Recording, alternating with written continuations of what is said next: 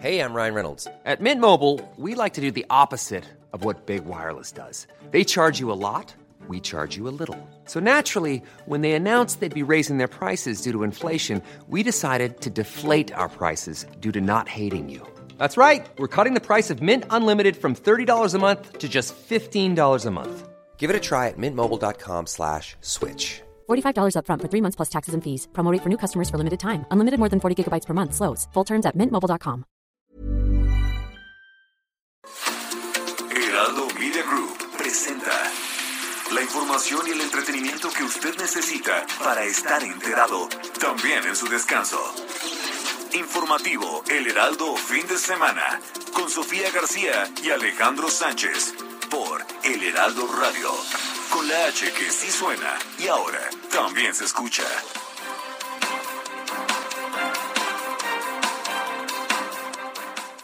Expresar nuestro dolor por estos hechos tan lamentables, tristes, y enviar un abrazo fraterno a los familiares de los que perdieron la vida en este accidente. Eso es lo principal. Duele mucho cuando se dan estos casos. El trágico accidente ocurrido ayer en Chiapas ha cobrado la vida de hasta ahora 55 personas de distintas nacionalidades y dejado un saldo de más de un centenar de heridos, todos presuntamente víctimas de una red internacional de tráfico de personas. Lamentamos las pérdidas de vidas humanas y extendemos nuestras condolencias y solidaridad a familiares y amigos de las víctimas, al tiempo que hacemos votos por la pronta recuperación de las personas que resultaron heridas y están en hospitalización. Con relación a lo del retén no, no hubo no hubo tal, está eso eh, circulando como una manera de tratar de, desacreditar el, el, trabajo. No hay tal, eh, ellos abordaron en, en, San Cristóbal, como aquí lo narró el general Rodríguez Bucio, y a través de las cámaras, de las casetas, ya se tiene identificado el, el, el vehículo al momento que, que, cruza la caseta de Chapa de Corso y estamos avanzando muy bien. Tenemos ya ubicadas empresas, eh, propietarios, todo, pero por de la investigación y también para no alertarlos no, no vamos a abundar sobre el particular. En diciembre y a principios de enero eh, tiene contemplado el gobierno de México instalar un cuartel de la Guardia Nacional aquí en Magdalena Contreras. Entonces estamos en coordinación para ubicar el mejor espacio o espacios de tal manera que 240 elementos de la Guardia Nacional se incorporen a participar en las labores de vigilancia. No compartimos la eh, decisión de nuestra presidenta del Senado de no interponer la controversia constitucional sobre este acuerdo que emitió el Ejecutivo Federal. Cuando hay antecedentes que nuestra presidenta del Senado, cuando fue ministra de la Suprema Corte de Justicia, ahí se pronunció y votó contra un acuerdo de quien en ese momento era el titular del Ejecutivo.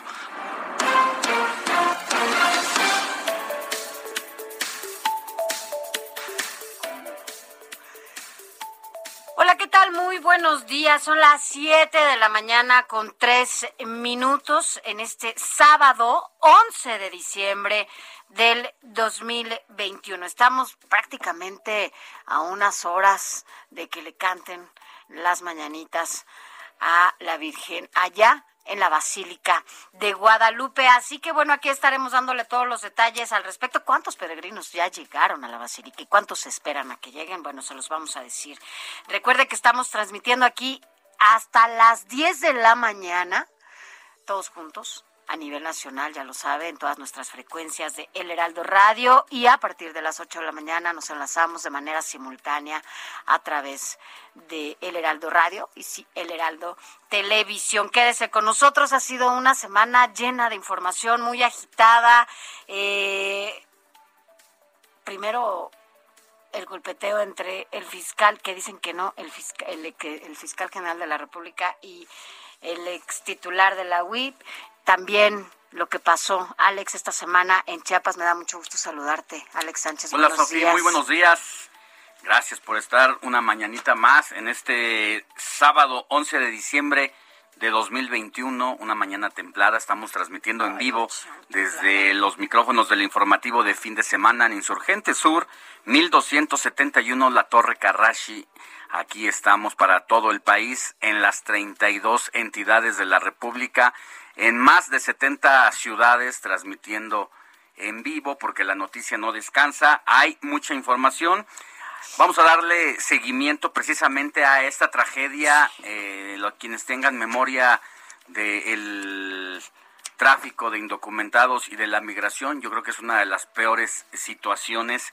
150 personas viajaban en un tráiler donde apenas con unos boquetes improvisados en el techo de la caja podían medio respirar y en una curva por exceso de velocidad el chofer eh, toma Mala eh, con vuelo, ¿no? Con se, se habla de que iba a más de 90 kilómetros por hora, pues el camión, el tráiler terminó patas para arriba con 150 personas a bordo, entre ellos muchos niños. Hay una buena parte de sobrevivientes, muchos lesionados y desafortunadamente más de 54 personas muertas. Los sobrevivientes han relatado esa catástrofe y decían, yo tuve que salir de entre 20 cadáveres. Gracias a Dios estoy vivo, pero muchos de nosotros no.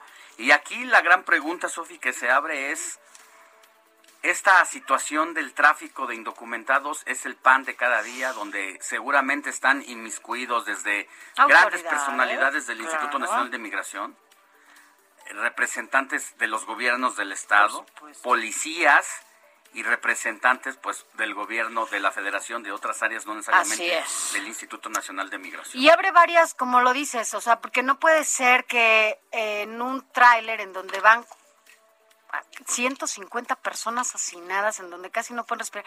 A ver, abre, habla de una política migratoria de, eh, terrible en, en este momento, no solo de México, sino también en lo que pasa en Centroamérica. Y ahora, bueno, pues la, la responsabilidad que, que están o que le están haciendo este llamado a Estados Unidos para que ya se apure para todo el tema migratorio. Después, ¿qué pasa con los trailers en las carreteras, Alex? Nadie les pone un alto. ¿Por qué pueden viajar y hacer y traer y deshacer lo que quieren? No hay nada. Ya, ya hemos hablado del doble remolque, por ejemplo. Nadie pone altos. Los trailers, no sé si te ha tocado en las carreteras, van como si no pasara nada, como si fueran solo de ellos y no hay autoridades que les pongan un alto. Entonces, migración, trailers, corrupción, les guste o no, todavía hay muchísima corrupción que está permitiendo que esto pase y es la muerte de estas personas. Y ya habíamos insistido tantas veces, incluso en mi columna contra las cuerdas aquí en el Heraldo de México, habíamos puesto el dedo en lo complicado que es la situación migratoria como nunca antes en estos últimos meses y cómo las autoridades de todos los gobiernos no le están dando la prioridad que ameritan porque ya decíamos que se requiere un trabajo multifuncional en donde haya una mesa de discusión permanente, trabajando todos los días del año, no solamente cuando hay una situación y una catástrofe como la que ocurrió ayer, porque entonces sí salen las autoridades, como el secretario de Relaciones Exteriores, a hablarle a su correligionario, al embajador de Guatemala, de Venezuela, de Honduras, de Nicaragua, para tratar la problemática migratoria con este adagio popular que conocemos como ya después de ahogado el niño quieren tapar el pozo. Este es un trabajo que se requiere hacer permanentemente, no cuando hay nada más grandes eventos como la cumbre que se realizó hace alrededor de tres meses aquí en la Ciudad de México, donde vinieron representantes de todos los países de América Latina, se sentaron allí en la mesa y justo el tema de migración fue el que menos tocaron, pero ah, que tocaron la grilla, que si Maduro, que si los conservadores, los neoliberales y los, populistas, eso a la gente de a pie que batallan día a día para conseguir el sustento para sus familias, les vale gorro, pero es lo que les mueve principalmente a nuestras autoridades y representantes de gobierno. Así es, además pues los migrantes que evidentemente van en busca de una mejor opción de vida, ya que dentro de sus países básicamente están expulsándolos porque no hay oportunidades, porque no hay la posibilidad de que sus gobiernos les den trabajo o les den una posibilidad de estar mejor con sus familias. Salen a buscar pues una mejor calidad de vida y se topan con la muerte como ahora les pasó. Y están dispuestos a dejarlo todo porque dicen, de todos modos, allá en nuestros lugares de origen estamos siendo expulsados por la violencia, por las bandas criminales, porque nos vamos a morir de hambre. Así que, ¿qué más da morir intentando hacer la lucha de encontrar algo mejor? Porque en una de esas lo logro y puedo salir adelante. Pero esta es la pesadilla que vivieron 150 indocumentados que buscan el sueño americano, de los cuales casi 55 pues ya no pueden estar en estos momentos en ese intento de buscar un lugar mejor para vivir. Así es, estas imágenes, bueno, aquí se las platicaremos y, y bueno, veremos en qué va todo esto. Por lo pronto, quédese con nosotros, es 11 de diciembre y arrancamos rápidamente con un resumen de noticias. Informativo El Heraldo Fin de Semana. Lo más importante en resumen. El presidente Andrés Manuel López Obrador llamó a su homólogo de Estados Unidos, Joe Biden, a agilizar la aprobación de un plan migratorio para evitar tragedias como la ocurrida en la carretera Tuxtla-Chapa de Corzo, cuando 55 migrantes centroamericanos murieron tras volcarse este tráiler que le comentábamos en donde viajaban a. Así lo comentó el presidente Andrés Manuel López Obrador. Pues amerita una atención urgente, eso es lo que puedo comentar. Un programa este, que va a seguir permitiendo que cuidemos nosotros a los migrantes y lo vamos a seguir haciendo, pero estamos hablando de flujos migratorios de miles de personas vamos a cuidar. ¿Te acuerdas cuando fue era presidente electo ya eh, Andrés Manuel López Obrador en donde dijo que los iban a acompañar, les iban a dar este trabajo, básicamente los iban a arropar en esta ruta del sur al norte de México y mira cómo los arroparon. Y entonces ahora sí que ocurre esta catástrofe, ahora sí se van a poner a trabajar de manera conjunta y por eso el secretario de Relaciones Exteriores, Marcelo Ebrard, anunció la conformación de un grupo de acción inmediata contra la red internacional de traficantes de personas en colaboración con los gobiernos de Guatemala, Ecuador, Honduras, República Dominicana y los Estados Unidos. Los países de la región, a propuesta principalmente de Guatemala, anunciamos esta noche la creación del Grupo de Acción Inmediata contra la red de traficantes de personas responsables de la tragedia en Chiapas, para investigar, identificar, aprender y presentar ante la justicia a los integrantes y mandos de la organización criminal transnacional responsable de esta tragedia humana. Bueno, y ante esta situación, el presidente de la Junta de Coordinación Política de la Cámara de Diputados, Rubén Moreira, anunció que buscará la comparecencia del titular del Instituto Nacional de Migración, Francisco Garduño, para que explique el accidente del pasado jueves en Chiapas, en el que fallecieron 55 migrantes y otro centenar resultó herido.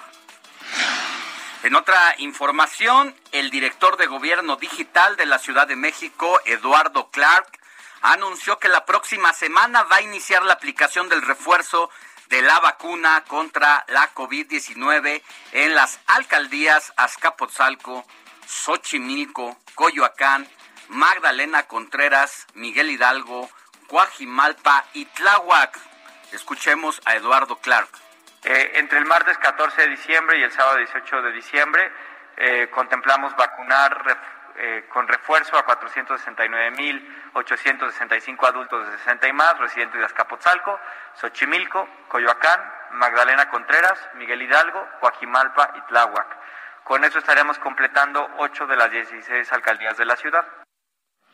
Esto es relevante porque sería prácticamente la tercera dosis a las personas que ya tienen el esquema completo. Hay que recordar que inició la vacunación para jóvenes de entre 15 y 17 años de edad y que se espera que el esquema de vacunación baje a edades todavía de menor de 15 años, pero mientras tanto el gobierno del el presidente López Obrador ha decidido meter la tercera vacuna como una eh, dosis alterna y de refuerzo, sobre todo para esta gran variante del Omicron. Y sabes que escuchaba yo ayer también a Eduardo Clark que, de acuerdo a su alcaldía, que ahora nos acabas de decir, Alex, eh, quienes fueron vacunados, los profesores que fueron vacunados, incluso pueden acudir aquí a estas alcaldías, de acuerdo a la que le corresponda, para que le pongan un refuerzo si es eh, docente y solo ha tenido una, una dosis de,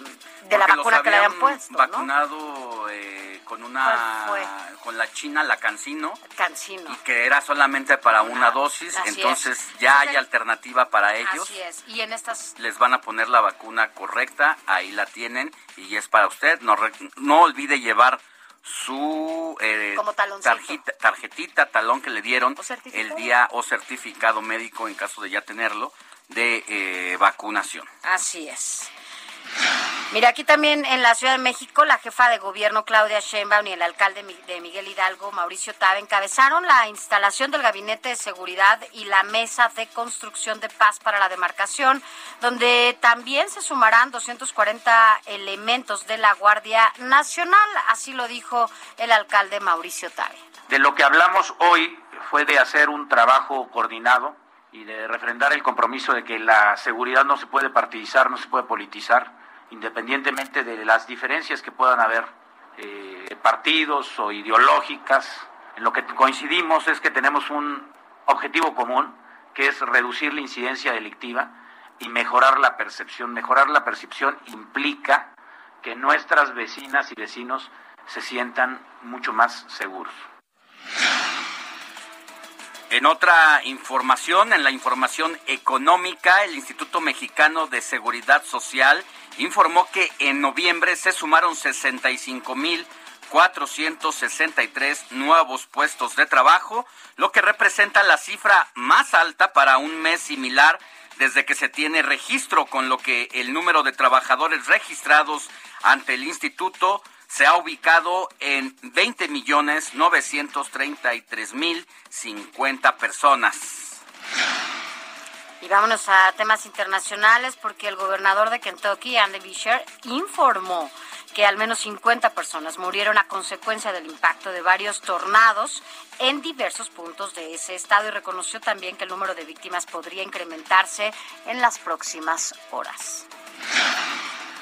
En información que tiene que ver desde el Vaticano y en un mensaje que lanza el Papa Francisco para México, se mostró, así lo dijo, vivamente apenado al conocer la dolorosa noticia de la muerte de 55 migrantes en un accidente carretero del estado mexicano de Chiapas, por lo que ha enviado un telegrama al arzobispo de Tuxtla, Fabio Martínez Castilla, en el que ofreció sufragios por el eterno descanso de los fallecidos.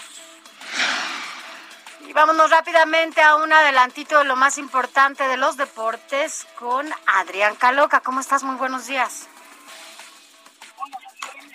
Pues platicaremos, por supuesto, este fin de semana de lo que es ya el desenlace del torneo Apertura 2021 con la final de la liga y también ligado a ello la sequía de títulos que durante esta pandemia ha terminado eh, con algunos equipos que han levantado los trofeos y por supuesto también el cierre de la Fórmula 1 que de verdad está bastante dramático con la realización el domingo del Gran Premio de Abu Dhabi, además del boicot que habrá para los próximos Juegos Olímpicos de invierno, Sofi, Alex.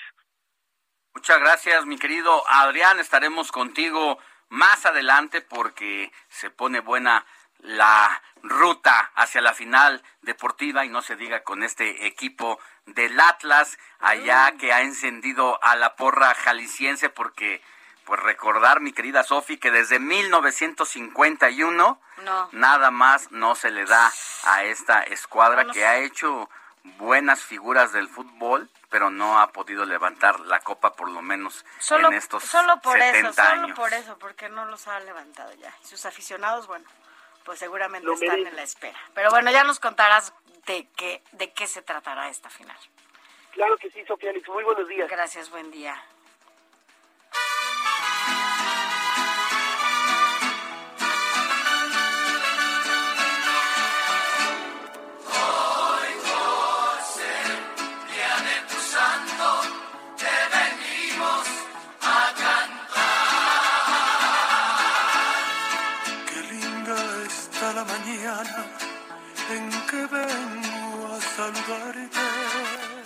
Pues hoy es 11, 11 de diciembre y aunque en la noche esperamos unas mañanitas muy importantes, sobre todo para México, ¿verdad? En general, cuéntanos. Mi querida Moni, buenos días. Hola, buenos días, Sofía, Alex. Efectivamente, estas mañanitas son muy especiales y bonitas. Y saben que hoy le vamos a dar un abracito a quien lleve por nombre Damaso. Fíjense que San Damaso I fue un papa de origen hispano, fue secretario de diversos pontífices y al ser elegido papa en el año 366 tuvo que sofocar una sangrienta rebelión que se levantó en Roma contra él. Bueno, pues su secretario fue San Jerónimo, a quien le encargó que tradujera la Biblia al idioma popular misma que fue empleada por la Iglesia Católica durante cerca, saben, de 15 siglos. Bueno, pues cuenta la historia que fue Damaso el que introdujo en las oraciones de los católicos el Gloria al Padre, al Hijo y al Espíritu Santo, como era en un principio, ahora y siempre, por los siglos de los siglos. Amén, es lo que cuenta la historia. Murió el 11 de diciembre del año 384 a los 80 años fue sepultado en la tumba que él mismo se había preparado y después construyeron sobre ella la Basílica de San Damaso. Bueno, pues ¿conocen algún Damaso? Para felicitarlo. Muchísimas, muchísimas gracias, mi querida Moni Reyes, Sofía. Así es. Pero bueno, bueno, yo no conozco a nadie que se llame Damaso, pero tú sí. No. Bueno, yo, conozco a uno que está en la cárcel a un Damaso, el licenciado, que es... Bueno, pues también a Daniel, a Victorio, Arturo, Hugo y Jerónimo. Muchas felicidades a ah, todos ellos. Bueno, esos ya sí ya son más, más conocidos. Más comunes, mi querida Moni. Pero bueno. Así es. Gracias. Gracias, mi Moni. Cuídate, Moni.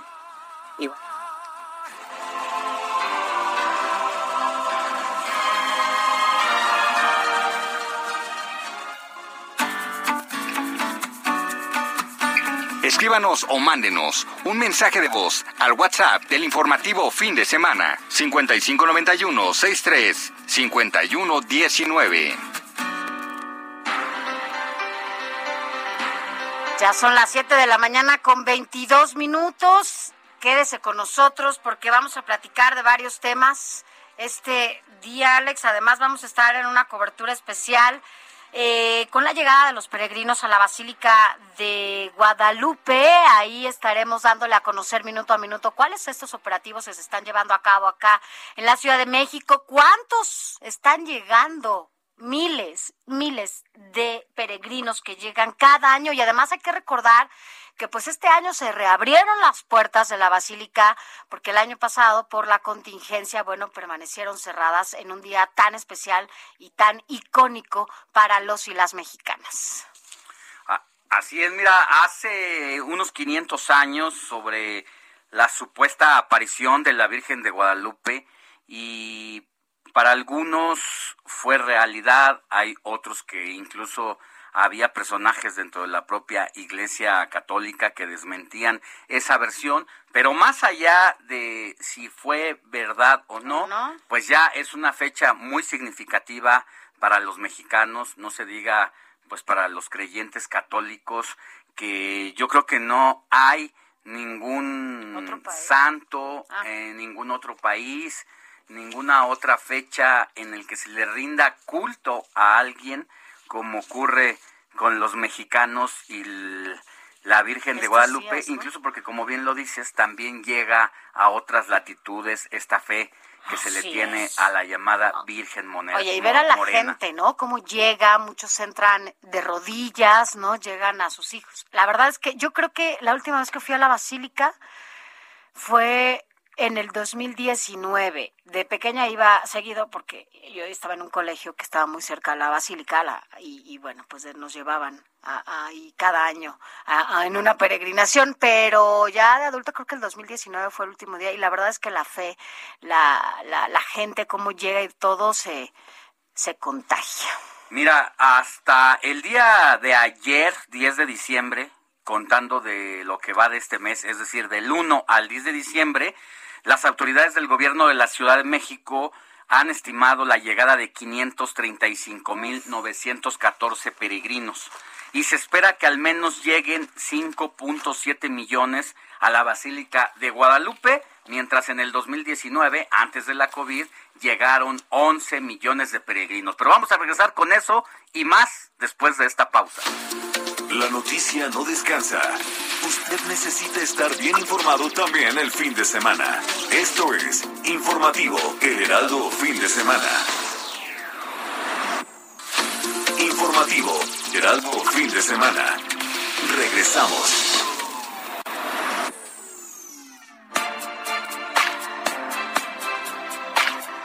La Fundación Mexicana para la Planeación Familiar estrenó su plataforma digital interactiva OrientaSex, una herramienta dirigida y pensada para orientar, informar y aconsejar a adolescentes y jóvenes respecto a la salud sexual, reproductiva y violencia de género.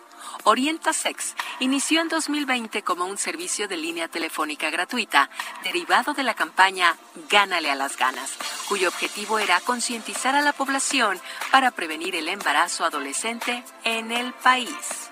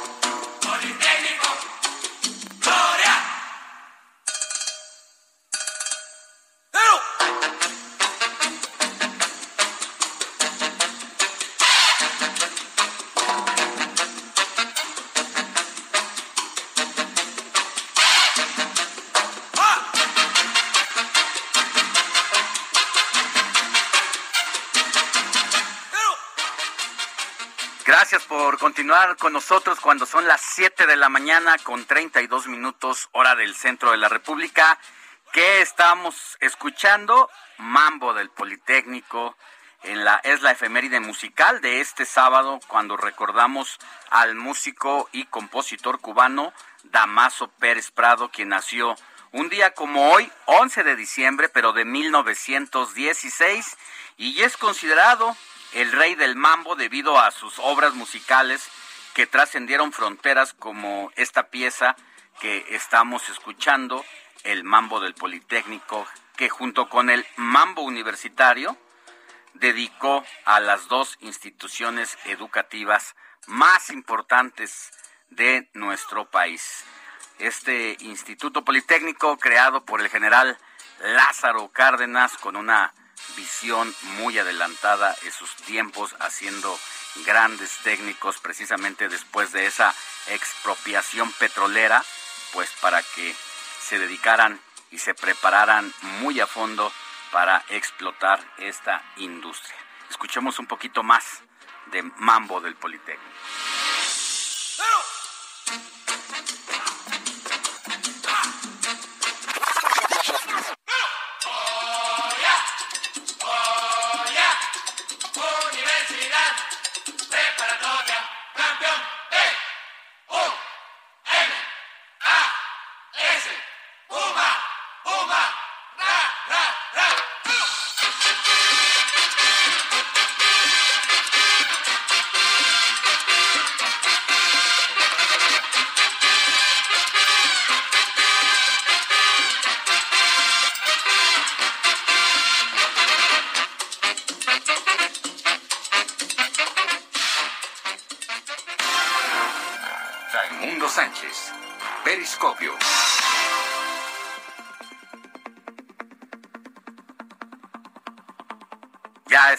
Con nuestro querido Raimundo Sánchez Patlán. Mi querido Ray Periscopio, que escribes los martes aquí en las páginas de nuestro, los jueves, ¿verdad? En nuestras páginas de El Heraldo de México y subdirector editorial del Heraldo Media Group. Buenos días. Muy buenos días, Alex. En efecto, todos los jueves ahí pueden leerlos. Y en esta ocasión, Alex, eh, pues hablé de o toqué un punto que pues anda por ahí y que la verdad debe de preocupar porque pues Veracruz eh, recordarás que en marzo revivió eh, a instancias del gobernador Cuitlao García el, delito o más bien endureció el delito de, de ultrajes a la autoridad. Este delito que ya había sido pues este declarado inconstitucional por la Suprema Corte eh, desde 2015 eh, pues el, señor Cuitláhuac García lo revivió y lo endureció y pone pues, penas de hasta siete años de cárcel a quien pues por lo al menos le levante la voz a, alguna autoridad. Y por ese medio Alex han encarcelado pues no solo a ciudadanos sino a, sobre todo a adversarios políticos del partido de Morena y gente crítica a gobierno de Cláhuac García. Y en este caso están Gustavo Díaz Sánchez, diputado del PRI en el Congreso de Oaxaca. Él fue detenido el pasado 4 de noviembre en Veracruz junto con su hijo José Alberto Díaz y otro acompañante. También está Gregorio Gómez Martínez, ex candidato del PRD de la alcaldía de Tihuatlán, detenido el 7 de abril de este año dentro de un negocio de autoparque. Metieron hasta su negocio a capturarlo. Eh, otro caso es Rogelio Franco Castán, creo que es el más sonado, es diputado federal del PRD, detenido el 13 de marzo de este 2021, y él debió rendir protesta desde su celda en el penal de la toma en, en de los Reyes. Y hay otro caso también, Marco Antonio San Martín Lara, director de la Policía Municipal de Tihuatlán, que fue detenido apenas en septiembre. Y eh, Eduardo Mario Cázares Tort Sanz, vocero de la Unión de Concesionarios de Centros de Verificación de Veracruz.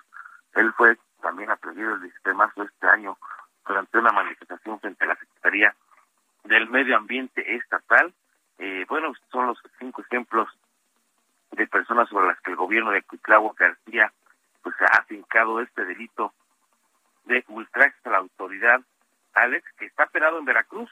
Reitero, hasta con siete años de prisión. Y no solo eso, Veracruz es el estado que más años de cárcel eh, pues este aplica por este pues delito entre comillas porque pues esta esta reforma que impulsó pues Cláudia García y que fue aprobada por el Congreso local de mayoría morenista pues ya definió que eh, pues elevar estas penas y es la más las penas más grandes en el país parece pues, parece delito. A ver, mi querido Ray, el asunto de de ultrajar o incurrir en algún delito, ya sea de contacto físico contra la autoridad, nadie está en contra de que toda aquella persona que desafíe de esta forma a la autoridad, pues merezca una sanción conforme a derecho y a la ley. Pero al revivir esta figura, el delito de ultrajes a la autoridad, con los criterios que se están aplicando allá en Veracruz, pues está haciendo que se apliquen delitos y sanciones que pueden ser inexistentes y eso es en lo que se está en contra. Por eso hasta Ricardo Monreal trae una campaña fuerte, es el coordinador de los senadores de Morena allá en la Cámara Alta, está diciendo, ojo con lo que está pasando en Veracruz, porque hay un abuso de poder como en ningún otro estado de la República. Así es, Alex. De hecho, Ricardo Monreal, ahora que lo mencionas, eh, pues él prácticamente ha asumido la defensa de seis jóvenes que fueron, eh, pues, igual bajo esta figura de ultrajes a la autoridad, fueron detenidos y recluidos en el penal de, de Pancho Viejo. Eh, pues el coordinador de Morena en el Senado ha señalado y ha reiterado que eso es un abuso de poder porque esos muchachos que están encarcelados pues estaban en una plaza comercial cuando fueron detenidos. Y bueno, Ricardo Monreal ahí trae ese asunto y ojo, hay reportes de organizaciones civiles eh, de Veracruz que indican que en solo dos meses se han detenido 150 personas bajo este cargo de ultraje a la. Estamos hablando de poquito, 2.5 eh, personas detenidas al día en promedio por este pues por este cargo que les fincan sin que se les demuestre eh, pues la flagrancia digamos no eh, y bueno pues les mencionaba esto está aplicando por el gobierno de Cuitlao García por levantarle hasta la voz a los policías y bueno sobre todo pues si también los agreden o los hay un contacto físico también se les está aplicando pero sobre todo está eh, siendo eh, pues ejecutado contra los opositores a Morena. Justo sabes como quién Alex como el presidente de Nicaragua Daniel Ortega que mantiene presos a unos 160 opositores y pues por estos este pues la gente que le incomoda la mantiene preso. Así está Cuitlagua García y ojo ya ya hasta de su mismo partido como mencionamos ya le están este poniendo el dedo acusándolo de eh, cometer abusos de poder y de cometer actos de barbarie prácticamente. Pues es una situación complicada, Ray, porque entonces utilizas el poder del Estado y el aparato de justicia para aquellos que no piensan como tú, para aquellos adversarios que están haciendo algún proyecto político que puede representar una amenaza electoral, entonces les inventas cualquier ultraje, los refundes en la cárcel y no importa si pasan dos, cinco, diez años y después usted disculpe, ¿no? Así es. Y ojo, ojalá esto no sea un ensayo eh, pues para llevarlo a otros estados o incluso a nivel federal.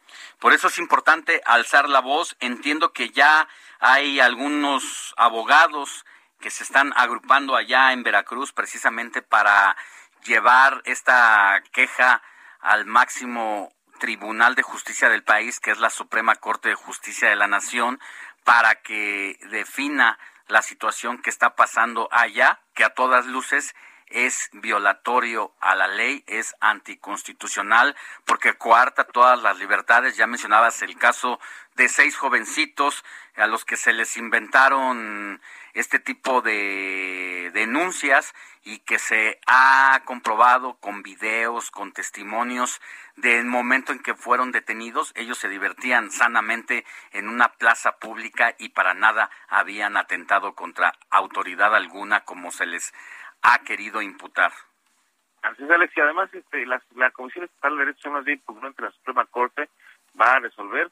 Recordemos, esta reforma fue impulsada por Claudio García en febrero eh, y, y la aprobaron en Morena, la mayoría de Morena en el Congreso, y entró en vigor un mes después, en marzo, y desde ese día eh, las detenciones por este pues este delito que, que, que endurecieron no han parado en el Veracruz de Cuitlagua García, el Daniel Ortega mexicano, como le podríamos decir. Así es, pues ahí está. Ojalá alguien le pare eh, los humos y la actitud represora que está teniendo, porque eh, si no se hace algo ahí, esta situación puede comenzar a expandirse en otros estados de la República y hay que sentar un precedente lo antes posible. Así es, Alex, y hay que, como dijiste bien, alzar la voz ante este tipo de abusos. Que tengas buen día, mi querido Ray. Por lo pronto ya lo alzaste, la alzaste aquí en la columna de Periscopio y pones el tema sobre la mesa para darle seguimiento y saber qué es lo que va a pasar con las autoridades respectivas. Que tengas buen día. Estupendo sábado. Hasta pronto. Informativo El Heraldo, fin de semana, con Sofía García y Alejandro Sánchez. Síganos.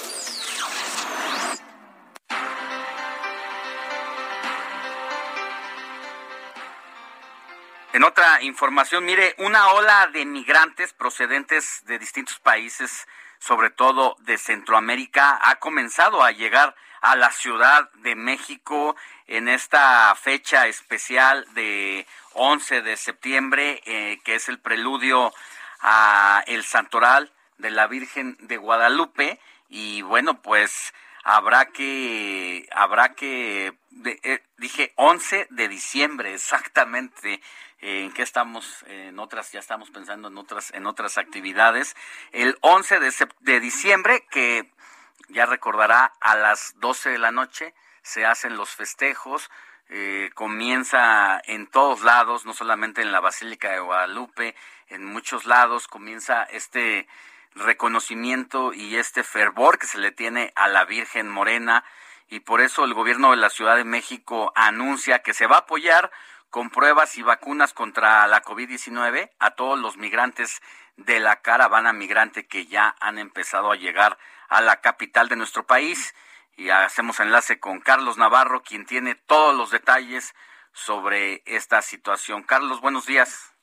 Buenos días, Alex. Te saludo con gusto aquí al auditorio y comentarte que el gobierno de la Ciudad de México pondrá a disposición de los integrantes de la caravana migrante tanto pruebas rápidas como vacunas contra COVID-19. La titular de la Secretaría de Salud local, Oliva López Arellano, informó que también buscarán aplicar el esquema universal. Escuchemos. Se van a tomar muestras eh, rápidas en sitio, se lleva también vacuna, no solamente anti-COVID, sino eh, del esquema universal porque sabemos que vienen niños eh, y se tiene toda la posibilidad de atención. Se estima que la caravana arriba de la capital del país con 387 migrantes que se dirigen aquí en la Ciudad de México, 193 hombres, 121 mujeres y 73 menores de edad, quienes provienen de países como Haití, Honduras, Guatemala, El Salvador y Nicaragua. En este caso se va a instalar un albergue temporal en el Deportivo Santa Marta Catitla, el alcaldista Palapa que tendrá capacidad para mil personas. La secretaria de Salud señaló que la vacuna disponible será AstraZeneca, pero también tienen los biológicos que son de una sola dosis. Escuchemos.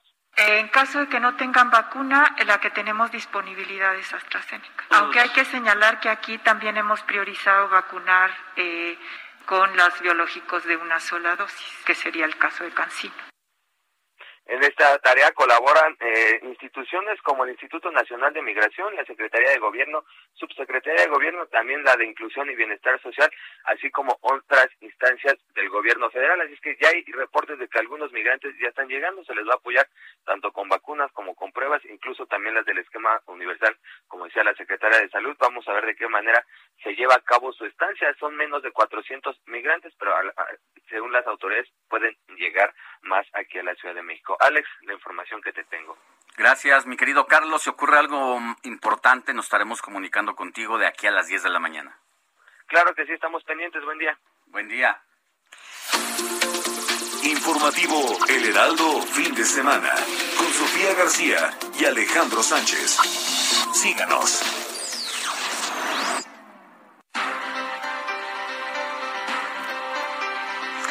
Siete de la mañana con 47 minutos. Gracias por continuar con nosotros. Mire, le hemos estado informando desde el inicio de este espacio y lo haremos en el transcurso de las próximas horas. Em, pues las rutas, las diferentes rutas que están tomando los peregrinos con evidentemente el destino final de la Basílica de Guadalupe, porque hoy, hoy en la noche, son las mañanitas y bueno, pues están llegando eh, pues muchos, ya, ya va más de medio millón de peregrinos los que han llegado al, a la Basílica de Guadalupe.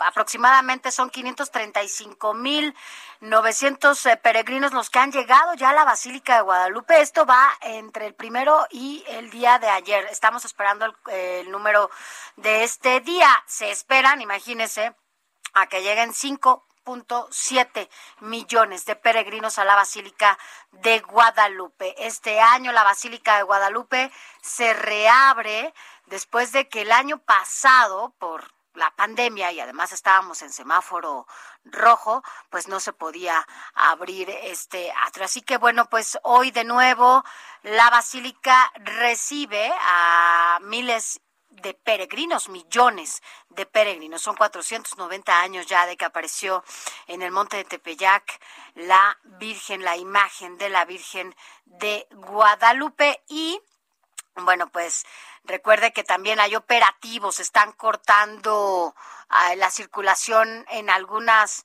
en algunas zonas y hay que tener eh, mucho cuidado. Así que pues ojo, sobre todo para quienes vienen a la Ciudad de México y, están acostumbrados a ir a la Basílica de Guadalupe, bueno, pues ustedes ya saben cuáles las precauciones, las vialidades que se cierran. Eh, generalmente es esta vía que llega ya la calzada de Guadalupe, ¿no? La que llega hasta la Basílica, la que está básicamente cerrada. Así que, bueno, pues nosotros vamos a estar informándole en unos minutos más. Vamos a estar con usted y con nuestros reporteros viales allá en los puntos justamente de eh, reunión de algunos peregrinos y también en algunos espacios en donde ya se están llevando a cabo los operativos por parte de la Secretaría de Seguridad Pública para que todo esto sea más ágil y para evitar que se bueno, pues que el tráfico, ¿no? Y, se haya o haya colapsos ahí de repente de la de la gente, hay que tener mucha paciencia y mucho cuidado. Y si no tiene que acercarse a aquella zona si usted no va a ir, este, no no vaya. La verdad es que ¿Tú has ido a la basílica? ¿Hace cuántos años? ¿No? ¿Nunca? he ido, pero nunca iría en una peregrinación. No, no, no, pero... Ah, porque la verdad creo que es inaccesible, ¿no?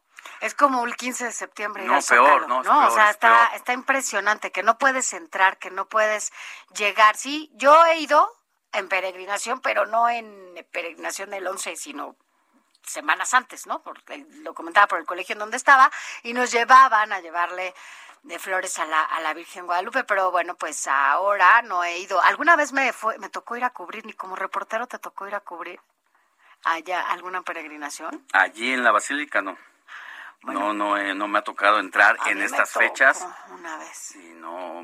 No te quiero decir, tienes que dejar. De plano si llegas caminando, como si también. Pero así que. Ahora, ahí lo que, lo que es clave es la organización precisamente de las propias autoridades de la Basílica de Guadalupe, que la vía por la que han optado es que el flujo sea constante, es decir, que tú no puedes estar más de 15 minutos dentro del atrio del templo mariano, porque imagínate el cuello de botella que sería recibir a peregrinos. No se escapa ninguna caseta, ninguna ningún ingreso a la Ciudad de México, son ríos y ríos de, motociclistas, de ciclistas, de gente que viene caminando por el norte, por el sur, por el oriente, por el poniente. Entonces tiene que haber este flujo y esta movilidad dentro para que todos puedan estar con quien quieren rendirle culto, a darle esa pues esa ese acercamiento, ese agradecimiento, esa, empatía y hay que estar ahí no más de 15 minutos. Ahora también hay que decirle a la gente e insistir que aunque vaya ustedes eh, en estas peregrinaciones o acuda a la basílica, hágalo con todas las medidas sanitarias, no deje de usar cubrebocas, incluso eh, hay medidas sanitarias al interior de la basílica al ingresar a este recinto. Es importante que usted eh, tenga claro que si no lleva cubrebocas, bueno, pues no va a poder entrar. Eh, si tiene alcohol en gel, pues llévelo, así, bueno, pues está utilizándolo en las manos. van a estar ahí en la basílica tomando medidas importantes sanitarias. Así es, mi querida Sofi. Nosotros ya casi nos vamos porque va esta segunda hora de 8 y hasta las 10 de la mañana ya estaremos enlazados con todos los que nos siguen a través del Heraldo Televisión. Le estaremos dando todo sobre la salud de Vicente Fernández, la situación ya en la despedida final de Carmelita, Salinas. Tenemos también información. Usted sabe que en esta temporada del año y sobre todo si tiene pequeñitos ahí en casa ponga mucha atención porque es cuando más accidentes, no se diga quemaduras hay entre los pequeños, ya sabe también el tema del arbolito de Navidad, las series, todo lo que provoca eso, o, la, o, hay quien deja la veladora al lado, esto es imposible, esto no, no hay que tener el árbol encendido si usted no está en casa, porque luego la, gente se va de vacaciones y, deja ahí encendido y eso es un alto riesgo, está probado que llega o se van a, dormir y, dejan el arbolito prendido, ¿no? Sí, eso, eso, no, no es nada recomendable y sobre todo hay testimonios directos de familias que han padecido esa situación. Sí, hay que tener mucho cuidado. Ya le platicaremos con un experto y cuáles son los accidentes más seguidos, sobre todo de pequeños. Si tiene pequeños en casa, híjole, ya sabe que por sí no pueden estar quietecitos, no están quietecitos. Entonces no pongamos nada que ponga aún más en, riesgo pues, y vamos a hacer también enlaces con nuestros reporteros viales que ya están desplegados a lo largo y ancho de la Ciudad de México para darle seguimiento precisamente a estas caravanas de peregrinos que están llegando a la Ciudad de México.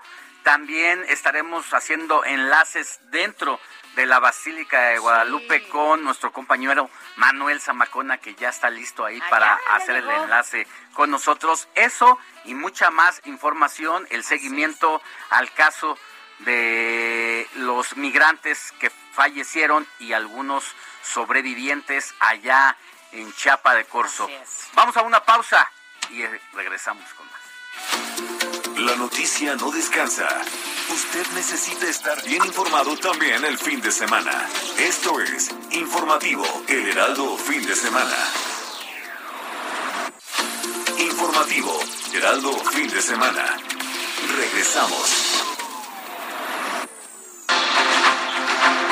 Hola, ¿qué tal? Muy buenos días. Los saludamos de nuevo en este sábado 11 de diciembre. Bienvenidos al informativo de fin de semana. Recuerde que estaremos aquí con ustedes juntos hasta las 10 de la mañana y a partir de este momento enlazados también a través de todas las frecuencias del Heraldo Radio y aquí a través de sus imágenes por el Heraldo Televisión. Mi nombre es Sofía García y me da mucho gusto saludarlos. Alex Sánchez, ¿cómo estás? Mi querida Sofi, muy buenos días a ti y a todos los que nos ven allá en casita. A partir de esta hora ya estamos enlazados también en radio, quienes nos escuchan desde las 7 de la mañana.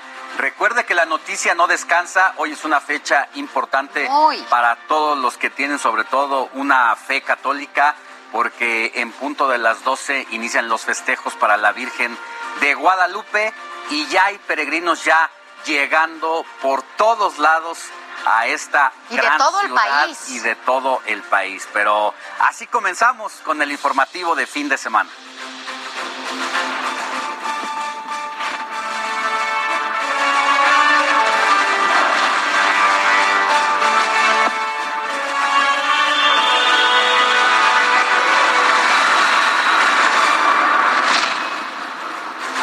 Este domingo se celebra el Día de la Virgen de Guadalupe, por lo que se espera la llegada de por lo menos 10 millones de peregrinos. Las autoridades desplegaron un importante operativo con unos 11 mil elementos. Este año se prohibirá a las personas dormir en el lugar, no se pueden quedar en la basílica. Recordemos también que el año pasado, bueno, pues la basílica permaneció cerrada debido a la pandemia por COVID-19, pero en el 2019 llegaron ahí a la basílica por lo menos 11 millones de feligreses. Así que, bueno, pues así las cosas en la Basílica de Guadalupe, un día importante, ¿no? Sobre todo cuando hablamos de México, ¿no? Y ya están las cosas allá llegando todos. Así es, y también pues están entrando por distintos lugares las cuadrillas ya de peregrinos. Algunos vienen en motocicleta, otros vienen en bicicleta, otros caminando desde lugares lejanos, incluso desde días anteriores. Y por eso es que vamos con nuestro compañero Javier Ruiz, reportero del Heraldo Televisión, quien está haciendo un recorrido por distintos lugares y ya está en un punto importante de quienes buscan, aspiran llegar en el transcurso de las próximas horas a la Basílica de Guadalupe. Mi querido Javier, muy buenos días, ¿dónde te encuentras? Hola Alejandro, Sofía, ¿qué tal? Excelente mañana. Pues nos encontramos en la autopista México-Puebla, exactamente en la caseta número 7 del cobro de San Marcos. Pues mencionarles que desde muy temprano hemos ya observado pues eh, bastantes eh, peregrinos que se dirigen hacia la Basílica de Guadalupe. Sin embargo, pues a comparación de otros días, hoy hemos visto la mayoría que vienen pues en bicicleta, algunos más en camión e incluso pues algunos vienen en caravanas de motocicletas. Muchos de ellos han pues eh, colocado las imágenes, las estampas, incluso algunas estatuas de la Virgen de Guadalupe en las motocicletas. Y también hemos podido observar, aunque son pocos, pues muchos peregrinos que se han quedado a pernoctar, pues justamente en la caseta de cobro, esto por pues mayor eh, seguridad, la mayoría de ellos pues han colocado pues estos cuadros de la Virgen Guadalupana, han arreglado pues estos eh, vehículos con adornos y justamente pues uno de ellos es este que vemos aquí en pantalla que viene de Tlaxcala. Vienen algunos eh, niños pues en esta en esta caravana y algunos más pues decidieron quedarse a dormir, muchos de ellos pues lo que nos refirieron es que por la madrugada pues llegaron a este punto y pues eh, se quedaron a pernoctar porque todavía falta llegar pues a la Basílica de Guadalupe algunos de ellos pues traen, como podemos observar, pues algunos pasamontañas, traen también pues su cuadro de la Virgen de Guadalupe y también cobijas porque vaya que hace frío, pues principalmente en las primeras horas del día de hoy, lo que nos refieren que pues ellos estarán saliendo cerca del mediodía, por el momento están únicamente descansando y es que ellos pues vienen caminando y únicamente pues son abanderados por este vehículo.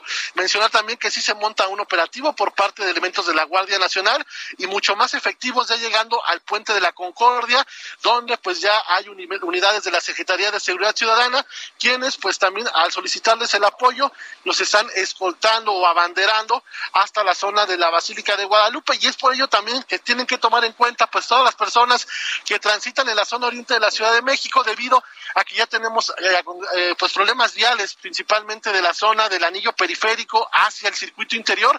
Prácticamente la circulación pues ya es a vuelta de rueda. Hay que manejar con bastante precaución y principalmente pues los automovilistas y también camiones pesados que tengan contemplado que hoy es un día eh, pues bastante representativo en todo México para festejar a la Virgen de Guadalupe, por lo que tenemos pues estos peregrinos. De momento, ese el reporte que tenemos. Así es, Javier Ruiz. La verdad es que lo que destacas es importante. Para ustedes que están manejando, ya no importa el lugar, no necesariamente tiene que ser el centro de la Ciudad de México, sino tener mucho cuidado por estas personas que vienen avanzando poco a poquito. Ya lo veía usted allí, durmiendo bajo esta temperatura donde la verdad eh, si estando en camita, en casita hace frío, imagínese allí, pero eso es lo que mueve a las personas, la fe antes que otras cosas y vienen poco a poquito. Y mucho cuidado para usted que maneja, si nos escucha por radio y va en su automóvil, mucho cuidado, Sofi. Así es que tengan muchísimo cuidado, sobre todo si van a la ciudad o si vienen rumbo a la capital del país. Gracias, Javier. Nos enlazamos contigo más adelante. Claro que sí, estamos atentos. Hasta luego, buenos días. Buen día. Buen día. Y bueno, vámonos ahora al punto de encuentro de todas estas personas, porque ahí está nuestro compañero Manuel Zamacona, quien, bueno, pues ya estás ahí con todos los detalles. Manuel Zamacona, ¿cómo estás? Muy buenos días. Gracias, Sofía. Muy buenos días, Alejandro. Qué gusto saludarlos aquí a través de la señal de Heraldo Televisión y para los que nos escuchan también, por supuesto, a través de Heraldo Radio. Pues sí, efectivamente, fíjate que mañana fresca aquí en la zona metropolitana del Valle de México, al norte de la capital, nos encontramos a un costado de la Basílica de Guadalupe, que ya comienza desde esta hora a recibir a miles y miles de feligreses, de peregrinos que se han dado cita desde cualquier punto de parte de la República Mexicana y que, bueno, eh, están esperando a comenzar las celebraciones aproximadamente en, en unas horas. Me refiero a cuatro horas. Mira, eh, con imágenes de mi compañero Paco Martínez, ahorita nos puede dar una idea de lo que estamos viendo. Eh, puntos importantes a destacar. Los feligreses, las personas que vienen aquí a la Basílica de Guadalupe, lo pueden hacer y únicamente de entrada por salida. Ah, justo en esta semana platicábamos con Martí Batre, secretario de Gobierno de la capital, y nos decía que pues para cuidarnos, para hacer un poco más dinámica, porque hay que recordar que estamos en, en una situación en donde también muchos de los feligreses que vienen, Alejandro, Sofía, pues vienen a dar gracias por el tema del COVID, ya sea porque no se han enfermado o porque los familiares se lograron recuperar. Entonces, eh, se esperan un poquito más, ya lo decíamos, se ha montado un operativo aquí en, en esta parte de la capital, ya veamos, incluso escuchábamos a los helicópteros de parte del Grupo Cóndores de la Secretaría de Seguridad Ciudadana de la capital, y bueno, pues poco a poco, ya a esta hora de la mañana vemos a gente con imágenes de la Virgen de Guadalupe. Eh, fíjate lo que sí no hemos visto, Vemos gente, por ejemplo, que ha venido de rodillas. Hasta el momento no hemos visto a alguien que venga de rodillas, pero digo, es muy temprano, hay que esperar eh, parte del progreso de estas festividades que para términos religiosos pues este podría decir la más importante en todo el año para un mexicano. Entonces, vamos a estar muy pendientes las mañanitas. ¿Qué va a pasar con el tema de las mañanitas que también son muy representativas para eh, los que vienen a acudir aquí a la Basílica de Guadalupe? Van a ser pregrabadas. Las mañanitas van a ser pregrabadas ah. y bueno, pues van a contar con la participación de diversos artistas. Hay que estar muy pendiente de eso. Lo que estamos por ver ahorita que nos dejen ingresar es si se van a colocar algunas pantallas para quienes ingresan puedan apreciar de este espectáculo también por fuera. Entonces, mira, yo te podría decir que ya comienzan a llegar miles y miles de personas y decías algo muy importante hace rato, Sofía, no van a poder pernoctar, porque hay que recordar que en muchas de las inmediaciones de aquí, de donde nos encontramos, aquí alrededor de la Basílica de Guadalupe, la gente incluso acostumbraba a pernoctar. Por eso van a ser tres días, sí, de un festejo tan importante para los mexicanos, pero no van a poder pernoctar. Y si ya lo permites, nada más por último, recordar que para la gente que usa el transporte público, aquí en la Ciudad de México ya se destinaron también horarios, hay que tomar en cuenta que el sistema de transporte de la capital y, sobre todo el metro y Metrobús, que es este pues lo más este usado, ¿no? Rápidamente para hoy, que es 11 de diciembre, el horario de 9 a 12 horas, los circuitos de Villa de Aragón a San Juan de Aragón, el tramo de Oriente del Rosario a Deportivo 18 de marzo, y únicamente las estaciones cerradas, La Villa, Gustavo Amadero, Hospital Infantil, La Villa de los Misterios, Martín Carrera y Hospital General La Villa. Entonces vamos a continuar pendientes aquí a lo largo de, este espacio del informativo que, encabezan ustedes, Sofía Alejandro, para estar informando a todos los mexicanos aquí a través de la señal de Heraldo Televisión. Y también a ti te vamos a escuchar con todos los detalles a las en punto de las 2 de la tarde, también por todas las frecuencias de El Heraldo Radio. Pero dinos algo, la gente, entiendo, y por las imágenes que tú nos estás eh, mostrando, y para quienes nos escuchan por radio es casi todos van, o veo a mucha gente que sí está acudiendo con cubrebocas, Manuel Zamacona, sí hay gente que está atendiendo estas medidas sanitarias para que, bueno, pues eviten el riesgo en lo que más se pueda, ¿no? Es muy importante, es muy importante que toda la gente que acuda, la recomendación es que lo haga con cubreboca, a pesar de que aquí se están repartiendo algunos cubrebocas por parte del gobierno capitalino, es importante recordarle a la población que, bueno, pues esto no ha terminado, si bien ya ha disminuido por parte del tema de las vacunas. De los contagios. Eh, hay que cuidarse, hay que cuidarse mucho y hay que hacerlo. Ojo, no es obligatorio, pero sí es una recomendación que está haciendo el gobierno capitalino el venir con cubreboca para cuidarnos todos, ¿no? Para seguir cuidándonos y, bueno, pues poder disfrutar de estas celebraciones que es pues la más importante. Gracias, querido Manuel. Y en el segundo enlace que hagamos contigo, ojalá pudiéramos platicar con algunos de los peregrinos y sobre todo escuchar de viva voz qué es lo que los mueve y en esta ocasión qué manda están cumpliendo, porque ya decías tú un dato interesante, muchas personas en gran medida están yendo a agradecer a la Virgen de Guadalupe por la sobrevivencia a la COVID-19.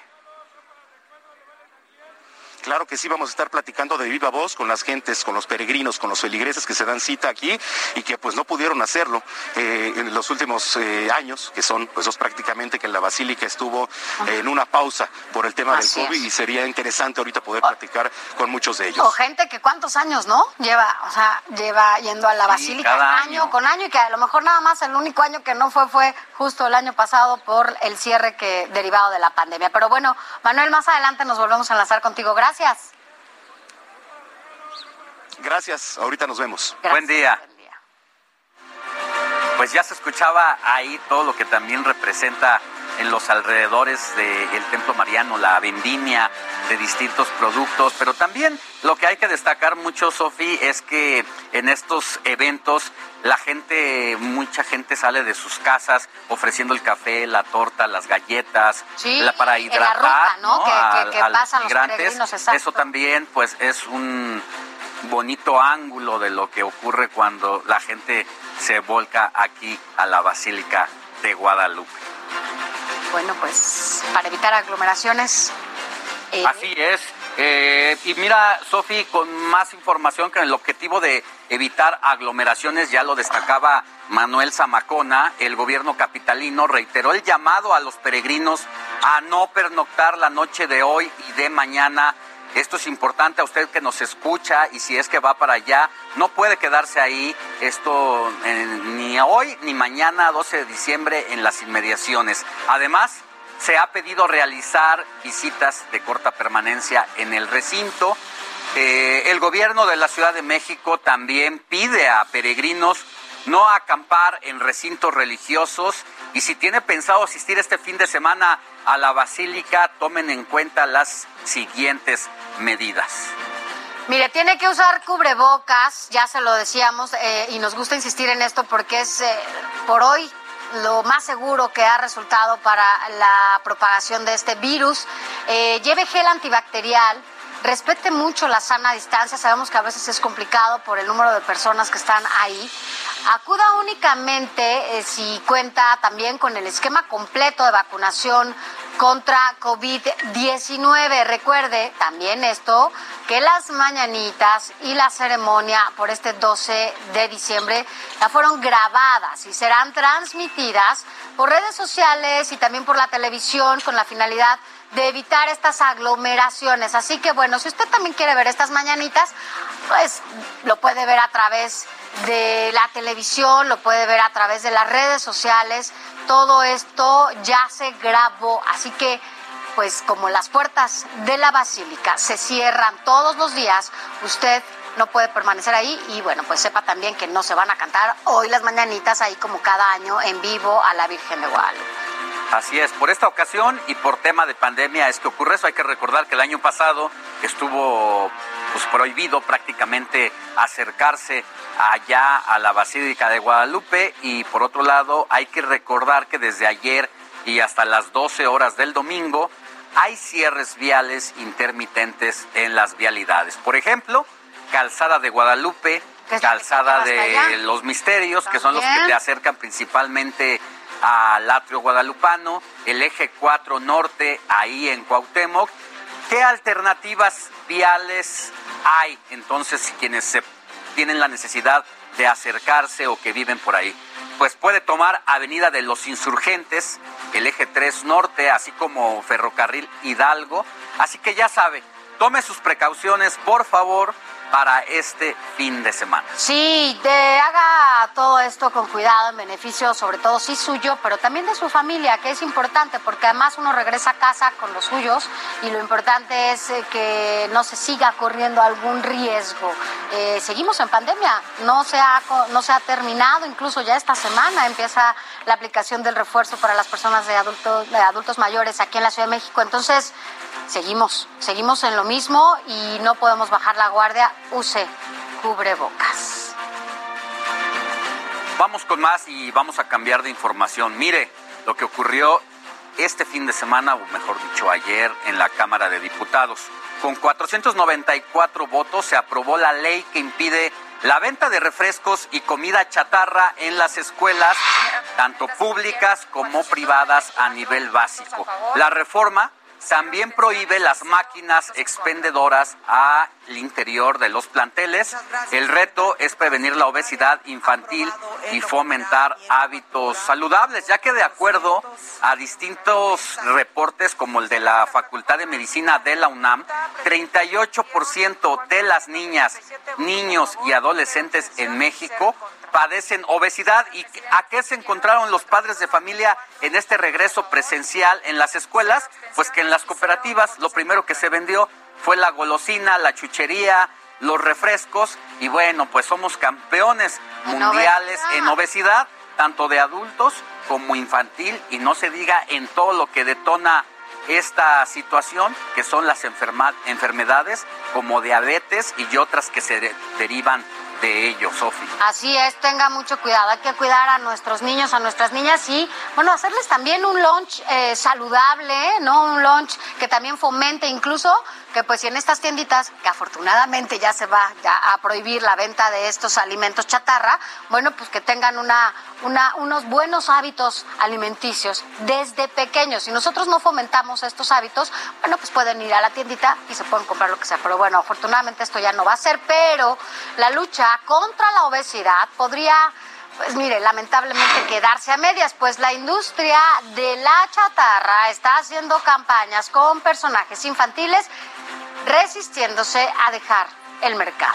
Se espera que la Consejería Jurídica de la Presidencia emita nuevas reglas para cambiar la estrategia de marketing de estos productos que juegan con el inconsciente de los niños con personajes atractivos, situación que incluso ya había sucedido, ya se habían prohibido algunos personajes en donde no, bueno, muñequitos, ¿te acuerdas de estos muñequitos? Un osito, este, se prohíben los, los, productos cuando vas a la de, sí, no, se supone que ya no tendrían que estar. No, ya no están, pero donde lo que ocurre es que en la, hay publicidad en, todos, en todos otros lados, donde pues eso van a la conquista, ¿no? Del inconsciente de los pequeños que se ven atraídos por el por el empaque. personajes y sí está comprobado que las ventas son más altas a partir de esa Se quitaron del empaque, aunque lo siguen haciendo, ¿no? De manera este, pues obviamente Ahora, todo el tacto ahí para meterlo en la publicidad. también lo que se aprobó ayer fue específicamente en la Cámara de Diputados, pasa al Senado de la República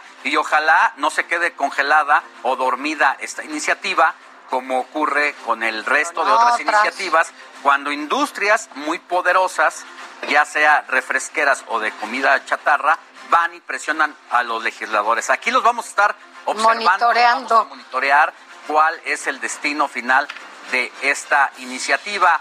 ¿Usted qué, opina? en torno a este tema? Porque para muchos eh, el acto prohibicionista eh, pues no están de acuerdo, para muchos sí están de acuerdo. ¿Usted qué opina? ¿Se debe prohibir o no se debe prohibir la venta de estos productos. ¿Tú qué dices? Yo digo que sí se debe de, pues, de poner estas medidas restrictivas, porque sí somos eh, personas que tenemos capacidad de decidir, pero cuando te invade todo, lo ves como parte de una naturalidad, una naturaleza, y entonces estás enganchado a este régimen, mal régimen alimenticio que no ocurre en otros países de Europa. Sí, de, ajá, exacto, y de, si de adultos nos hace, ¿no? Y nos motiva de repente a comer ciertos alimentos, bueno, pues eh, no, no podríamos eh, de repente decirle a los niños que no hagan algo si nosotros no estamos atendiendo desde casa estas reglas y, y hábitos alimenticios. Pero bueno. No se crean otros hábitos que deben ser saludables y del día a día como beber agua natural, dos litros al día, pues hay gente que el agua natural ni en sueños, pero qué tal los refrescotes o agua, o agua con azúcar. de tres litros que se ponen ahí a la hora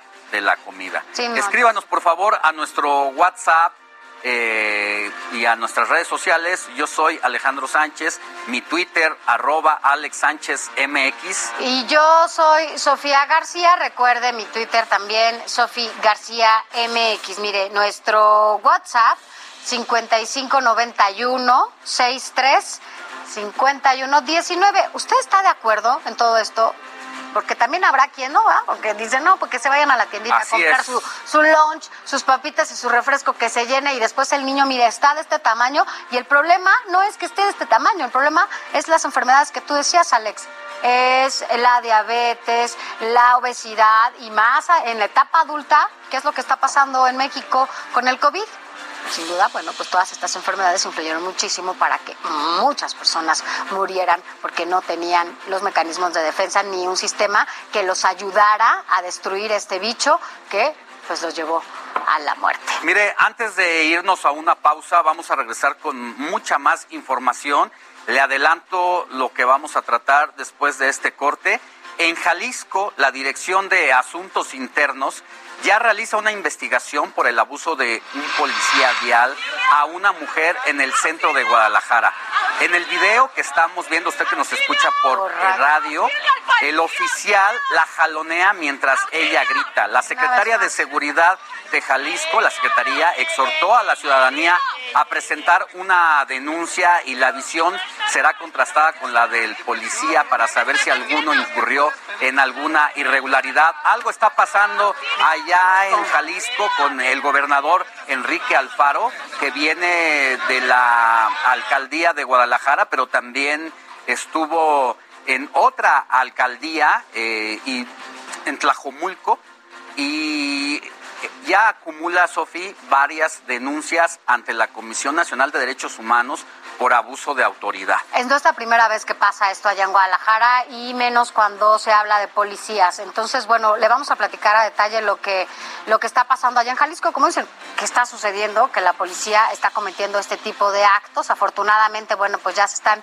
investigando, pero no podemos permitir que pues, se repitan este tipo de... Es que en menos de 10 días ya la Comisión Nacional de Derechos Humanos también emitió una segunda recomendación por eh, esto al gobernador de Jalisco Enrique Alfaro en esta ocasión por la muerte de Giovanni López, una muerte muy polémica en 2020 a manos de policía de Ixtlahuacán de los Membrillos porque el joven no usaba cubrebocas, fue la fuerza pública, la policía, lo amagó y desafortunadamente eh, Giovanni falleció.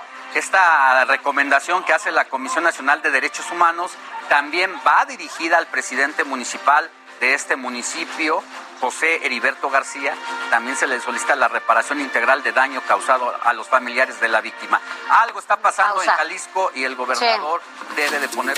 La noticia no descansa. Usted necesita estar bien informado también el fin de semana. Esto es Informativo Heraldo Fin de Semana. Informativo Heraldo Fin de Semana. Regresamos.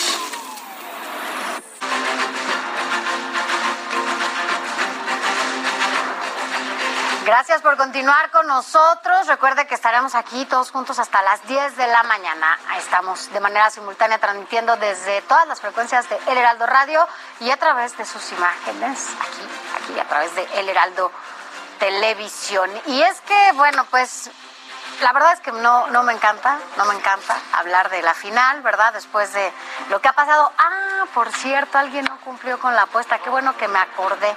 Pero bueno, ahorita les cuento de, la apuesta porque ya ve que aquí hicimos una apuesta entre el América y los Pumas porque como no llegó ninguno de los dos, ya le contaré al ratito de qué se trata esta apuesta. Pero mire, este fin de semana será la final de la Liga MX de fútbol y nuestra amiga y corresponsal Adriana Luna está justamente con el alcalde de Guadalajara, Pablo, Pablo Lemos. Eh, Adrianita, ¿cómo estás? Muy buenos días. Gracias, Sofía Alex. Muy buenos días. Ya estamos de fiesta. Todavía falta. Tenemos un 3-2, pero es al estilo Atlas. Mi querido Pablo Lemos, alcalde de Guadalajara. Tenemos fiesta, sea como sea. Sea como sea, vamos a tener el campeonato. No tengo duda de que este anhelado triunfo del Atlas va a llegar este próximo domingo aquí, a este monumental estadio Jalisco. Durante 70 años los atlistas han estado esperando este. I'm Sandra, and I'm just the professional your small business was looking for. But you didn't hire me because you didn't use LinkedIn jobs. LinkedIn has professionals you can't find anywhere else, including those who aren't actively looking for a new job but might be open to the perfect role, like me. In a given month, over 70% of LinkedIn users don't visit other leading job sites. So if you're not looking on LinkedIn, you'll miss out on great candidates like Sandra. Start hiring professionals like a professional. Post your free job on linkedin.com slash people today. Va a llegar el próximo domingo. ¿Saben una cosa? Va a ser un triunfo además que se goce en paz, en familia, sí con mucha alegría, con mucha pasión, pero con mucho respeto hacia los demás, hacia que Guadalajara es tierra de campeones y que además sabemos festejar respetando. Operativo de seguridad listo y operativo sanitario. Todo listo. Eh, para el próximo domingo tendremos un operativo donde van a participar alrededor de 1.300 elementos tan solo de seguridad pública entre la Policía de Guadalajara, el apoyo de la Policía de Zapopan, el gobierno del estado con la Policía Estatal. Hemos pedido el apoyo también de la Guardia Nacional. Hay que decir también que los festejos por el campeonato serán el próximo lunes, es decir, no el domingo en la noche porque el partido va a acabar ya tarde, los jugadores estarán cansados y hemos acordado con la directiva del Atlas que los festejos por el campeonato con la fiel se darán el próximo lunes y serán festejos de todo el día. La ciudad se vestirá de fiesta el próximo lunes y vamos a celebrar el campeonato de los rojinegros. Muchas gracias, señor alcalde. Ahora sí que mil veces, arriba Atlas. Mucha suerte a la fiel. Gracias muchachos, buen fin de semana. Gracias, buen fin de semana. Entonces ya Adrianita le va al Atlas, ya nos dimos cuenta, bueno, y como no, pues está allá. Oye, es en que el mero 70 lugar. años la afición esperando, y digo esperando porque eh, pues hay, conozco muchas personas de 40, en los años de 30 años de Que no edad lo vieron. que nunca vieron ese triunfo, pero como sí fue en algún momento, ya lo hemos platicado con Adrián Caloca, esta institución deportiva fue buena cantera de figuras juveniles, de grandes estrellas, no se diga el gran Rafa Márquez que sale de allí, pues sí generó como mucha expectativa y hay una población juvenil que es aficionada al Atlas y que entonces imagínate 70 años y levantar la copa, bueno, pues cómo deben de estar o no, mi querido Adrián Caloca, buenos días.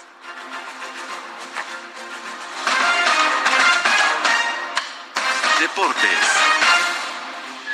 Sofi, Alex, muy buenos días. Exactamente, mi queridísimo Alex. Yo ni le voy al Atlas y estoy emocionado por Ah, ¿Estás ver esta situación. Porque le ganó a los Pumas. Y porque además tengo que decir que no has cumplido con la apuesta. Estaba esperando mi- la el jersey, Sofi, hoy para ponérnoslos. Ah, te lo, te lo tenía que como caballero. Bueno, te lo voy a Había entendido eso el, el fin de semana pasado, pero no importa, si no Te lo lo conseguimos en la semana. Te lo voy a traer. Me parece perfecto, aquí lo cumplimos. Para que salga tu bonita imagen. Para Navidad, ¿no? De regalo de Navidad. Híjole. Muy bien, pues justamente vamos a platicar de esto de la final del torneo Apertura 2021 de la Liga MX y es que mañana domingo a las 8 de la noche desde la cancha del Estadio Jalisco, como bien lo mencionaba nuestra compañera Adriana, pues conoceremos al nuevo campeón de dicho certamen. León ganó la ida Tres goles por dos, tres goles por dos frente al Atlas. Entonces fue un duelo bastante emocionante, de muchos goles, de muchas emociones allá en tierras guanajuatenses el pasado jueves. Y tras esto vamos a ver qué es lo que sucede. Conseguir este título para el conjunto de León sería su noveno de liga, por supuesto, hay que especificar, ¿no? Su noveno de liga, el más reciente fue apenas hace un año y de ser así, empataría el Cruz Azul con dichos títulos, con nueve, empatando como los cuartos equipos, o sea, en el cuarto lugar, de más eh, campeonatos conseguidos, solamente por detrás del Toluca, que tiene 10, y también eh, de las Chivas, que tienen 12, y del América, que tiene 13. Por su parte, los rojinegros apenas estarían buscando su segundo título, tras 70 años, lo que ha mencionado constantemente mi querido Alex, justamente porque, pues, la verdad, eh, el conjunto de, de los rojinegros, la verdad es que lo merece, y, eh, completamente lo merece, sobre todo tomando en cuenta que durante las dos últimas décadas, para todo aficionado de- del fútbol mexicano, pues siempre se le decía, ¿no? Así en burla, el aficionado del Cruz Azul, del Atlas, que es veintitantos años, que setenta y tantos años, y de repente ver que en un mismo año ambos pueden quedar campeones sería algo inverosímil, ¿no? Pero bueno, vamos a ver mañana qué es lo que sucede, pero de verdad este fin de semana y sobre todo el domingo va a ser de muchas emociones, ya que no solamente es la final del torneo de la Liga MX, sino también la Fórmula 1. Este fin de semana se efectuará en Abu Dhabi la última carrera del año en algo que también es histórico. Y es que apenas por segunda ocasión en la historia de las 72 ediciones que se han realizado, escúchenme, ¿eh? por segunda ocasión apenas, la única anterior fue en 1974, ambos pilotos, los líderes, llegan empatados en puntos a la última carrera. Ni siquiera la carrera pasada estaban empatados. Se dio hasta el circuito callejero de Arabia Saudita, que fue la carrera anterior, en donde Luis Hamilton, el actual campeón, y Max Verstappen, compañero de Checo Pérez, y que justamente pues venía siendo el líder eh, de manera constante durante esta campaña, pues llegan empatados en puntos. Ahorita terminó ya la clasificación de cara a la carrera de mañana y es justamente el compañero de Checo Pérez, Max Verstappen, quien quedó en primer lugar. Mañana saldrá en la pole position, seguido justamente de Luis Hamilton, 1-2, o sea, va a estar dramático el asunto y Checo Pérez desde el cuarto sitio. Checo ya no puede alcanzar el tercer lugar del campeonato de pilotos, ya se le fue botas por 28 puntos, 25 es lo que da ganar una carrera, pero de cualquier forma, si suma puntos junto con Verstappen, aún puede pelear el campeonato de la escudería contra, eh, pues bueno, Mercedes Red Bull, a ver qué sucede. Y mañana la carrera es a las 7 de la mañana, hora Ciudad de México, por lo cual en el informativo eh, del, del, fin de semana, aquí en radio, por supuesto, lo vamos a tener al momento y al instante todo lo que esté sucediendo, Sofía y Alex. Muy bien, mi querido Adrián Caloca, y vamos a estar, la verdad, eh, pendientes porque bien lo dijiste, yo no le voy al Atlas, pero creo que nos ha robado el corazón los, de este equipo, sobre todo por la manera en que están esperando y mira que han festejado como en los países europeos esta, esta llegada a la final. ¿eh? Es que 70 años de estar aguantando, ¿cómo no? Para sacarlo. Sofi, ¿tú con quién vas? Pues yo no voy. ¿Para qué? ¿Para León, qué la digo? cercanía con Querétaro, ¿no? O, Ahí el Ah, sí, Bajío. Exacto, León. Bueno, está bien, no lo había pensado así. va. ¿No? Puede Oye, ser la verdad. Puede ser. León, pues León. después de haber venido de la primera división A, que le llaman a ese circuito, pues ha hecho un buen papel en el circuito primero, ¿no? Indudablemente, incluso junto con Pumas, los únicos dos equipos en la historia del fútbol mexicano y en la historia de torneos cortos que han ganado dos torneos de manera consecutiva en la era de, Gustavo Matosas. Entonces, pues bueno, vamos a ver lo que sucede con León, que igual, eh, pues este León, pues es producto un poco de lo que dejó Nacho Ambriz, ahora en manos de Ariel Olán, quien es un técnico sudamericano bastante experimentado, dirigió el Independiente en Argentina, Universidad Católica en Chile, entonces es alguien que sabe y pues ahí estamos viendo los resultados. Incluso ganaron este pequeño trofeo contra equipos estadounidenses León, entonces pues Bien. terminarían de redondear todo. Muy bien, mi querido Adrián, nos escuchamos y nos vemos más adelante. Claro que sí, muy buenos días. Gracias. Gracias, Adriancito. Y mira, vamos a cambiar de tema rápidamente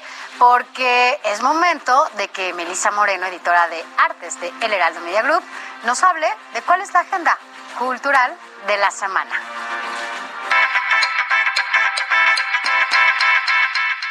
Bienvenidos a la Agenda Cultural del Heraldo de México. Yo soy Melissa Moreno, editora de Artes, y esto es lo más relevante que tenemos para ti esta semana.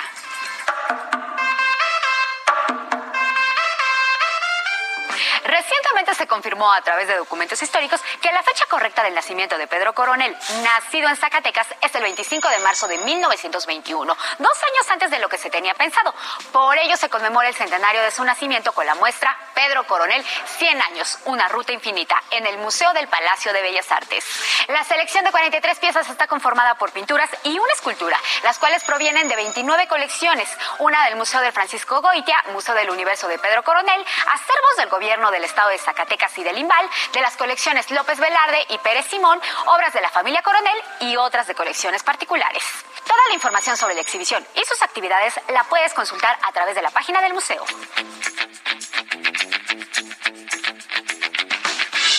Renegados Born in the USA es un diálogo sincero, revelador y bastante entretenido entre el presidente Barack Obama y el legendario músico Bruce Springsteen, en el que tratan toda una serie de temas, desde los orígenes de cada uno de sus protagonistas, los momentos que definieron sus carreras, hasta la polarización política de su país y la abismal brecha entre el sueño americano y la cruda realidad estadounidense.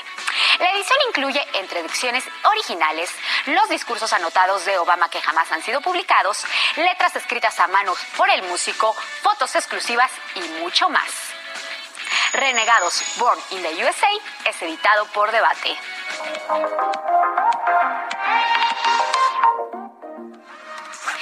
Un suceso escénico conformado por un experimentado y heterogéneo equipo que nos lleva de la mano un viaje al interior de nosotros mismos, a detener el tiempo para invitarnos a escuchar más allá de los otros sin perdernos en el camino en un viaje de múltiples sensaciones y emociones que dura 50 minutos. Eco se presentará hasta el 17 de diciembre a las 8 de la noche en el Teatro La Capilla. Es apta para adolescentes y adultos. Qué triste es un instrumento que nadie toca. Una voz nadie escucha. Energía que se pierde en el aire sin receptor alguno. Nunca volverá a sonar de la misma manera. Esta fue la Agenda Cultural del Heraldo de México. Te invito a seguirnos en nuestras redes sociales y compartir. Yo soy Melisa Moreno y me encuentras en arroba belisototota. Nos vemos la siguiente. Gracias a Melissa Moreno por la agenda cultural. Y vamos a cambiar de tema. Mire, llegan las fiestas decembrinas, todo es felicidad, pero ojo, porque en medio de todo esto, Los accidentes en el hogar son la principal causa de niños quemados y durante la época incrementan hasta un 25% las quemaduras en menores. Se producen por derrame de líquidos calientes, como ya sabe la preparación del ponche, del pozole u otras comidas, y por estar cerca de la cocina. Al año, el hospital, el hospital pediátrico de Tacubaya atiende a 1.500 niños con quemaduras de todos los grados y médicos especialistas piden a padres de familia vigilar a sus hijos en todo momento, ya que en esta temporada, le digo, incrementan hasta un 25%. Y además, pues de los, del ponche y todo, está el asunto incluso de los cohetes artificiales. Por eso también el llamado para que tenga este cuidado y si es no es necesario quemarlos, la verdad es preferible siempre evitarlos y estar cerca de este contacto con los cohetes artificiales. Entrevista. Mira, justo por esto que nos platicas, Alex, para hablar sobre este tema y sobre todo conocer las causas que provocan estos accidentes en casa, cómo evitarlos, porque además hay que decirlo, la mayoría de los accidentes se pueden evitar. Eh, pues, ¿y qué tratamientos hay? ¿Qué medidas tomar? Si tenemos niños o niñas pequeñas en casa, bueno, pues es importante que ponga atención en esta, en esta entrevista, porque aquí tenemos a la doctora Laura Munguía, quien es directora del Hospital Pediátrico de Tacubaya, y el doctor Luis Ramiro García López. Gracias por estar con nosotros este día y bueno, pues justo con miras ya, ¿verdad?, a, estas fiestas que, pues sí, como mencionaba Alex, pues todo mundo está en la efervescencia, pero por otro lado descuidamos esa parte. Me ha tocado ver accidentes importantes de que están preparando algo con aceite caliente, le cae todo el aceite al niño. ¿Cómo o cuáles son esos accidentes que más ocurren en esta época? Gracias por estar con nosotros. Gracias, buenos días. Eh, efectivamente, los accidentes más frecuentes o las quemaduras más frecuentes es por escaldadura. ¿Qué quiere decir esto? Que son líquidos calientes, llámese aceite, agua. Mm, en estas fiestas que es ponche, pozole y todo lo que implica las fiestas, es, lo más frecuente que existe. Eh, también tenemos a Luis Ramiro García. Usted es el coordinador del área de quemados, es decir, usted es el primer contacto con los pequeños cuando llega a ocurrir una situación como esta. Y antes de llegar a que nos platique eh, el asunto de cómo son las atenciones médicas en el momento, lo que hay que insistir todo el tiempo es que para no tener que hablar de estos temas, sería lo primero es eh, tomar todas las prevenciones. ¿Qué le dice a los papás? A las cocineras y cocineros que tienen a niños chiquitos o que van los niños de visita y toca esta situación.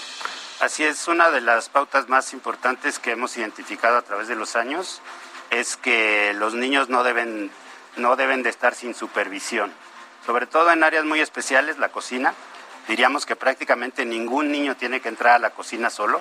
Realmente si lo pensamos, no hay un motivo particular porque un niño tenga que entrar a la, cocina.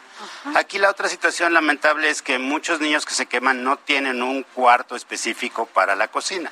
Entonces, esto pues podría eh, complicar toda esta situación porque, pues sí, obviamente no podemos poner una barrera física, en fin, ¿no? Una puerta, eh, lo que normalmente podríamos utilizar. Entonces, la supervisión es una pauta sumamente importante. Otra situación muy fundamental es las asas de los instrumentos para cocinar nunca tienen que estar hacia afuera de la cocina. ¿sí? siempre lo hagan las orejas, hay que voltearlas, hay que ponerlas hacia adentro siempre, porque el niño, pues por su altura, generalmente son niños entre 2 y 3 años, va a tender a jalar, a levantar y pues se va a apoyar en algo y se derraman los líquidos calientes. No pueden ser, como ya comentaron la doctora, pues este desde comida, hasta bebidas calientes, ¿no? Que es muy, muy frecuente también que ocurre. De inicio cerrarles la puerta a los niños o los espacios donde se cocina para que no entren. ¿Qué otro tipo de, prevención? otro accidente que es muy frecuente es eh, con líquidos calientes, es las quemaduras en el momento del baño. Y otra vez me refiero no necesariamente al lugar del baño, porque no necesariamente siempre hay un baño bien definido. Hay eh, niños donde, que se bañan en un cuarto múltiple, de múltiples funciones y se calienta agua, ¿no? Se calienta agua en un brasero, en una parrilla eléctrica. Obviamente por la temporada el agua se va a calentar más porque pues sí sí tenemos esa cultura de que pues el niño tiene que bañarse con agua tibiecita. Pero aquí una situación igual que hemos detectado a lo largo de los años es que siempre se calienta o inclusive se hierve el agua para el baño, se pone en el recipiente donde se va a llevar a cabo el, el aseo del niño y la mamá después va a buscar el agua fría. Entonces ese instante De donde, donde se descuida, el niño o cae, tropieza jugando, o a veces hay niños que se meten solos a, a una tina de baño y sufren las quemaduras. Entiendo por lo que nos están comentando que gran parte de pequeños que sufren este tipo de quemaduras, eh, haciendo un estudio sociológico, gran parte de las familias son de escasos recursos. Al no tener una independencia, estar en un, en una, en un cuarto, aunque sea de cuatro por cuatro, donde la gente tiene todo, ¿no? Tiene el bañito, tiene la cocinita, eh, la habitación, y eso es donde más ocurre. Eh, muchas personas también en esta, en estos estratos sociales ponen a calentar el agua con calentador eléctrico. Y ese también es otro riesgo. Entonces, el llamado para los papás es el primero que tenemos Cuidadores. que hacer entonces, eh, como un corte de caja para entonces hablar de las otras circunstancias. ¿Qué pasa en caso de cuando un pequeñito o pequeñita se quema? ¿Qué es lo que debemos de hacer ante una quemadura? Porque a veces cometemos equivocaciones y lejos de ayudar, empeora las quemaduras. ¿Qué es lo que es como muy común que se hace, pero que no se debe hacer? Bueno, lo que no se debe de hacer es tratar de untarle pomadas o remedios caseros que la verdad no ayudan al niño, sino solamente complican la evaluación de la quemadura y en algunos casos sí podrían poner inclusive en riesgo pues su vida o, o favorecer una infección, que es ahorita el- la problemática más grande, obviamente, con los niños con quemaduras. Entonces, no aplicarle nada, simple y sencillamente, lo más recomendado es, inclusive aún siendo una quemadura por líquidos calientes, enfriar la quemadura, o sea, aplicar agua a temperatura ambiente, 10, 15, 20 minutos, puede ser agua normal, común y corriente, y cubrir la quemadura. Eso es lo que Mientras se está, llega- mientras se llega a una unidad de atención. Ahora, además de las quemaduras, ¿qué otro tipo de accidentes son los que se cometen en casa con los niños? Doctora, si quiere. Eh, otro tipo de accidentes es el uso de juegos pirotécnicos, cohetes. Aunque si bien es cierto no es tan frecuente como el del agua caliente, también tiene un rubro importante, sobre todo en esta temporada, septiembre, diciembre, que es cuando más hay juegos pirotécnicos. Entonces ahí sí tenemos también, igual es que los niños no son supervisados. Bueno, para empezar, ningún niño debería estar quemando cohetes, ¿no? De, inicio. De inicio. Y para seguir, este, pues eh, no están supervisados. Y justamente otra de las quemaduras es con juegos pirotécnicos. En estas temporadas igual algunos con fogatas, que la gente tiende a hacer fogatas, ¿no? Entonces también tenemos ahí eh, otro tipo de quemaduras. Y otro tipo de quemaduras son las corrientes eléctricas, las descargas eléctricas, es otro tipo de quemadura. Cuando los enchufes y todo esto. Porque en estas, en estas fechas también se incrementa el uso de la energía. Hablábamos del El arbolito arbolito. de Navidad, eh, ir a conectar algo para la música. Entonces, los pequeños no tienen que hacer esas cosas. Las cosas que hacen Sí, los de papás. conéctale, estar, eh, ponle, alejados, ¿no? Porque a veces hay irresponsabilidad. A ver, chamaco, Sí. conecta esto mientras yo hago tal cosa. No, los niños a otra cosa. O se hacen instalaciones hechizas para dar como cobertura entre la música, el arbolito, y entonces se van haciendo instalaciones eléctricas que no. Como en el arbolito, que estas series que se van conectando unas con otras y además de que se conectan como cinco series para que tenga muchas lucecitas el arbolito, además lo conectan en otro lugar y al final se hace una... o extensiones muy chafas donde el, el- el ancho del cable no resiste toda esa Energía. eh, absorción de energía y entonces se acaba haciendo el incendio ahí en casa. Además de las quemaduras, eh, doctora, ¿qué otras situaciones se atienden con emergencia en esta época para los pequeñines? Bueno, generalmente son los accidentes. Una causa frecuente de atención en estas épocas es, son los accidentes, ¿no? Donde los niños, eh, los piñatazos, ¿no? Eh, generalmente Palazos los palazos, eh, fracturas. Generalmente en épocas de vacaciones incrementan los accidentes. Porque pues obviamente los niños dejan de ir a la escuela, que bueno, ahorita aunque Están en casa. Están en casa y pues los niños son niños. Ahora también hay que decirlo, bajan. muchas veces eh, quien cuida, la mayor parte de quien cuida a los niños, pues son las mamás, ¿no? Que no tendría que ser porque esto es una tarea compartida.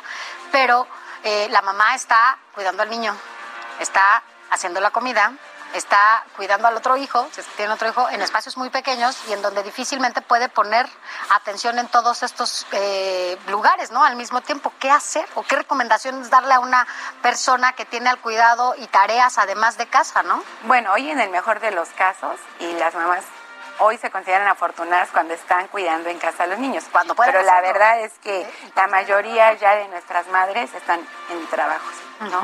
Entonces el tiempo de trabajo son 8 a 10 horas en una ciudad tan complicada con, de nosotros son 8 horas de trabajo, 2 de transporte, como 10 horas pasas fuera de tu casa. Y a veces los hermanos mayores son los que cuidan a los A los pequeños. Entonces, ¿Pero qué recomendación? La recomendación siempre es la supervisión, siempre, siempre, que los niños tengan que estar supervisados en todo momento. Y bueno, como explicaba bien el doctor Ramiro, difícilmente en nuestra población, donde desgraciadamente los accidentes son en mayor proporción en, estas, en esta sociedad de, de recursos eh, socioeconómicos bajos, no hay lugares delimitados. Entonces eso nos incrementa también los accidentes en casa. Bueno, pues muchas gracias por haber estado con nosotros porque esperemos eh, que esta vía de comunicación sirva para que el próximo año que podamos hablar aquí nos diga qué cree que Se redujeron. el porcentaje del 25% se redujo, no hubo un incremento, ese sería lo que Una buena- quisiéramos para nuestros pequeñines que ante una situación al revés quedan marcados para toda la vida, claro. ¿no? No solamente físicamente, sino emocionalmente.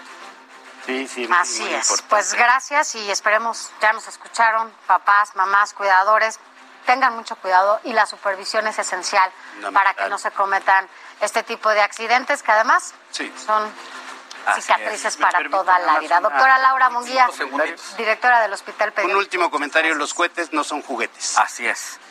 Gracias al doctor también Luis Ramiro García, coordinador del área de quemaduras. Buen día. Gracias. Gracias. Nosotros buen día. vamos a una pausa y volvemos con más. La noticia no descansa. Usted necesita estar bien informado también el fin de semana. Esto es Informativo El Heraldo Fin de Semana. Informativo Heraldo Fin de Semana. Regresamos.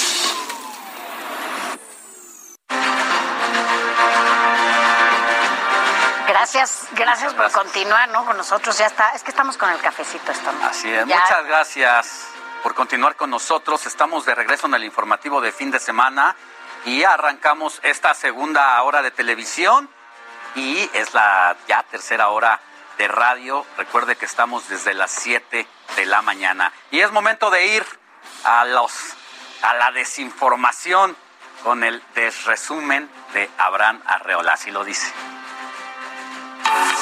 Amigos, bienvenidos. Esto es el Desresumen Informativo. Nuestros vecinos del norte han propuesto a las Naciones Unidas que se haga un código de conducta para los robots asesinos. Parece sacado de Terminator, pero este manual podría evitar que nos llegue el día del juicio final.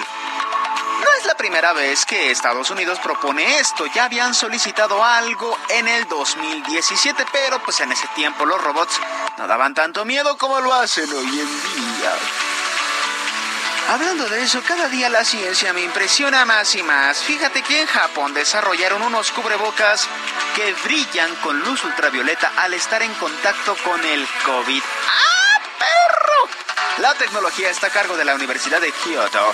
La mascarilla tiene anticuerpos con tintes fluorescentes que al estar en contacto con el virus manchan el cubrebocas. ¡Ay, Chihuahua! A ver cuándo nos llegan unas de esas. Científicos de la Universidad de Harvard desarrollaron un nuevo tipo de robots, Xenobots, que se trata de máquinas, máquinas, o sea, ya escuchaste, ¿verdad? Máquinas capaces de reproducirse de forma espontánea y que demuestran tener señales de vida. Ok, dijimos que eh, hicieran un código de conducta para robots asesinos, creo que ya les, ya les estoy tomando en serio esa propuesta. Estos Xenobots han generado todo tipo de preocupaciones e inquietudes, pero los expertos aclaran que podría ser de utilidades para combatir futuras pandemias. Ojalá, ojalá. Y ya que estamos en temas internacionales, el euro. El Banco Central Europeo cambiará el diseño de los billetes de el euro para el año 2024, luego de consultar a la opinión pública sobre ideas para posibles temas. El propio banco dijo que el proceso pues, se desarrollará en paralelo con una organización. Cabe señalar que esto es algo que no había ocurrido desde el nacimiento de la moneda hace casi 20 añitos. Pero eso, eso no es todo. En México, México, bello México. Durante la inauguración de obras en Ciudad Madero, los habitantes notaron que la calle que corresponde a Tampico no está pavimentada. De manera que se observa una diferencia notable en la calle que divide a Ciudad Madero y Tampico. Vaya que pavimentaron la calle a medias porque pues estaba entre dos municipios. Todo porque el personal de obras refirió que pues no tenían los recursos suficientes, así que mira, solo se enfocaron en el cacho que corresponde al de Ciudad Madero y pues hay que se quede, ¿no? Y ya para cerrar, vámonos hasta el universo, porque parece que el universo tiene forma de pan. Sí, de pan, de pan dulce. Estudios recientes revelaron que el sistema solar tiene forma de cuernito. Así como suena, la enorme burbuja que protege nuestro hogar de la radiación cósmica tiene forma de este delicioso pan francés. Los científicos consideran que pues es muy común este tipo de formas interestelares, incluso que hay sistemas con forma de dona, así que nosotros vivimos en un cuerno de la abundancia que es México, en un cuerno interespacial que es nuestro universo. Ay, ya te exploté el cerebro. Amigos, esto fue el desresumen informativo. Yo soy Abraham Arreola, sígueme en Twitter como AveArreola7. Hasta la próxima. Adiós.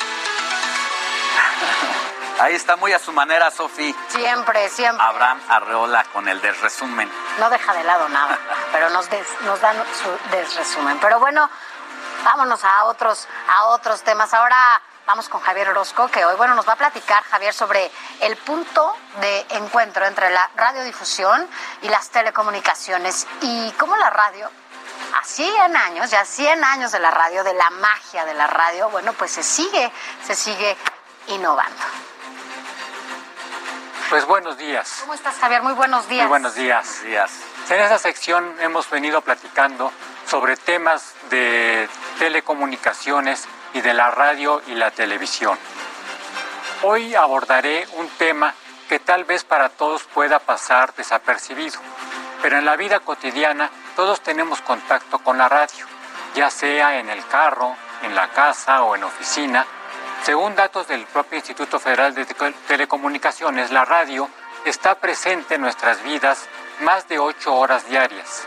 En la pandemia, al igual que la TV, reafirmó su importancia para que tiene para nuestra sociedad. Así de simple.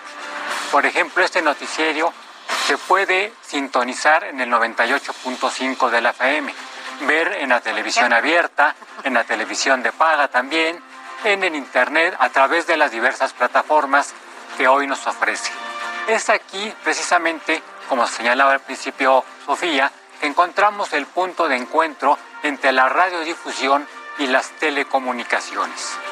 Es muy importante hoy en día tener presente que el gobierno tiene una responsabilidad de procurar medidas que sean necesarias para garantizar que los productos y servicios que se comercialicen en el territorio nacional contengan información necesaria para lograr una efectiva protección del derecho al consumidor. Y la radio y la televisión es un servicio que se presta en forma generalizada al público consumidor, quien solo requiere contar con dispositivos idóneos, adecuados, para poder recibir la señal directa. Estos dispositivos, es decir, los aparatos de radio o televisión, permiten recibir la señal ya sea análoga o digital de radio o digital ya por completo en la televisión, los cuales constituyen un elemento muy importante que el público pueda recibir de manera directa y gratuita las señales que se transmiten por radio y televisión, por lo que ante un proceso de transición tecnológico y analógico a lo digital, resulta necesario establecer las características y especificaciones técnicas que determinen la idoneidad de estos dispositivos para captar las señales de, de, televisión y radio transmitidas. Durante 2019, la industria de la radio, representada por la Cámara Nacional de la Industria de Radio y Televisión, trabajó en la elaboración de una norma mexicana para impulsar que existan aparatos receptores de radio, tanto para recibir la señal analógica como la digital. Esta norma de, mexicana de radiodifusión es el camino para seguir en el desarrollo de la radio. Permite hacer un uso eficiente del espectro asignado, ya que constituye un adelanto en las técnicas de transmisión de señales digitales al tiempo que convive también con las señales analógicas. Esto permite ofrecer un mejor servicio de radiodifusión a la población. La era digital para la radiodifusión está en camino. Por seguir no solo las tendencias mundiales en este mismo tema, o los indicadores de los mercados y las audiencias que señalan que los servicios en formato digital son un sinónimo de atracción, de calidad, de eficiencia, convergencia y desarrollo tecnológico. Recordemos nuevamente que todas las redes de telecomunicaciones que existen en la actualidad, como la telefonía, el Internet, etcétera, han dado ya el paso al mundo digital para ofrecer mejores servicios y más contenidos. Esta norma favorece tanto a la radio comercial como a la radio pública, con una creación que permitirá seguir con el desarrollo analógico y digital de la radio. En pocas palabras, esto permitirá que la radio tenga una mayor presencia, además de garantizar los derechos de las audiencias para que puedan recibir este servicio con mayor calidad y precisamente a 100 años de creación de la radio, tener un, sistema de servicio público que se siga prestando y siga perdurando a través de diversas plataformas. Muchas gracias por su atención. Gracias, Javier. Gracias, querido Javier. Y sobre todo porque bien lo dices, eh, después de la pandemia, ahí vimos quienes hacemos el radio la consolidación nuevamente en medio de la otra epidemia, que es la propagación de las noticias falsas, que solamente buscaban crear confusión o hacer bromas pesadas, que sin fuente decían cualquier cosa y la gente recurrió por fortuna a quienes hacemos noticias de manera profesional. No, y decirlo también, ¿no? Siempre en los momentos más difíciles, ¿no? Una catástrofe, lo hemos visto aquí en, temblores, terremotos que hemos vivido en la ciudad, la verdad es que al medio que recurres más fácil y al primero que recurres siempre también es, la radio. bueno, sin duda eso es importantísimo porque nos dio en este, desde el Heraldo Radio, ¿no? Nos dio la oportunidad justamente de dar esta, esta información a la gente que buscaba información real, información que estaba verificada. en efecto, es muy importante, digo, además rápidamente, señalar precisamente lo que hoy se llama como medios tradicionales, que es la radio y la televisión abierta, en este proceso de pandemia, bueno, que aún no podemos concluir, realmente se ha, consolidado como un medio confiable para la transmisión de las noticias. ¿Por qué?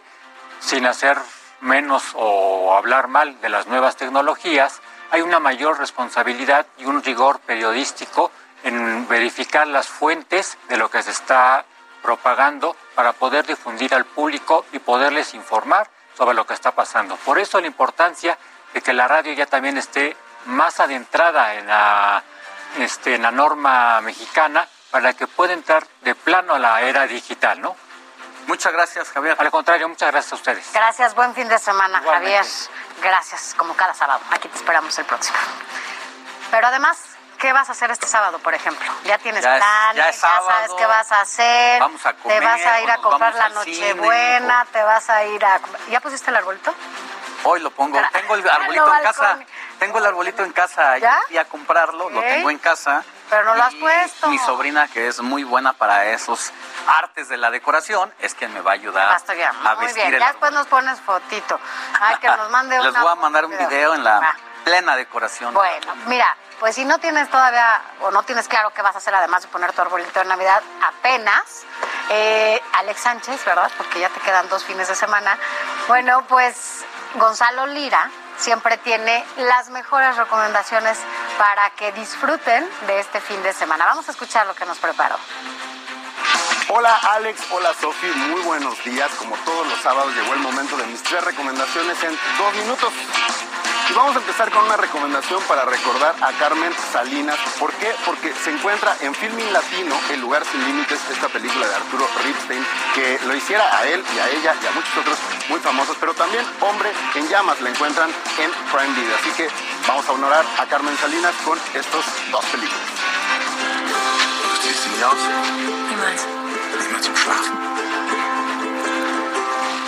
Lo que quieren es lanzarse al cine, se estrena Quédate quieta, una película alemana que toca temas que tienen que ver con la perspectiva de género, la vida de dos mujeres, una que no hace nada de su vida y otra que tiene un trabajo bastante peculiar. Se van a encontrar y a partir de ahí van a armar una revolución. Quédate quieta, ya la encuentran en las salas de cine.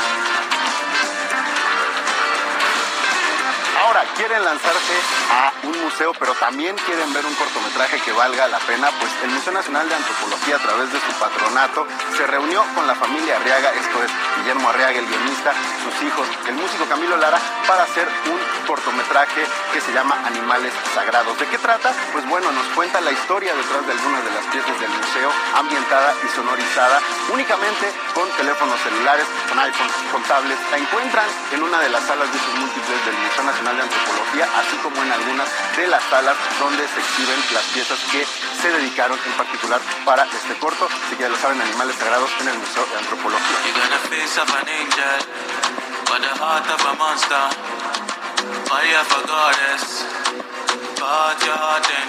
Y ya para cerrar la recomendación musical, esto que escuchamos es Mr. Easy con el nuevo sencillo I Wanna Run Away. ¿Para qué? Para que lo pongan, le suban el volumen y se pasen un muy buen fin de semana. Yo me despido, nos vemos aquí la próxima semana. Bye.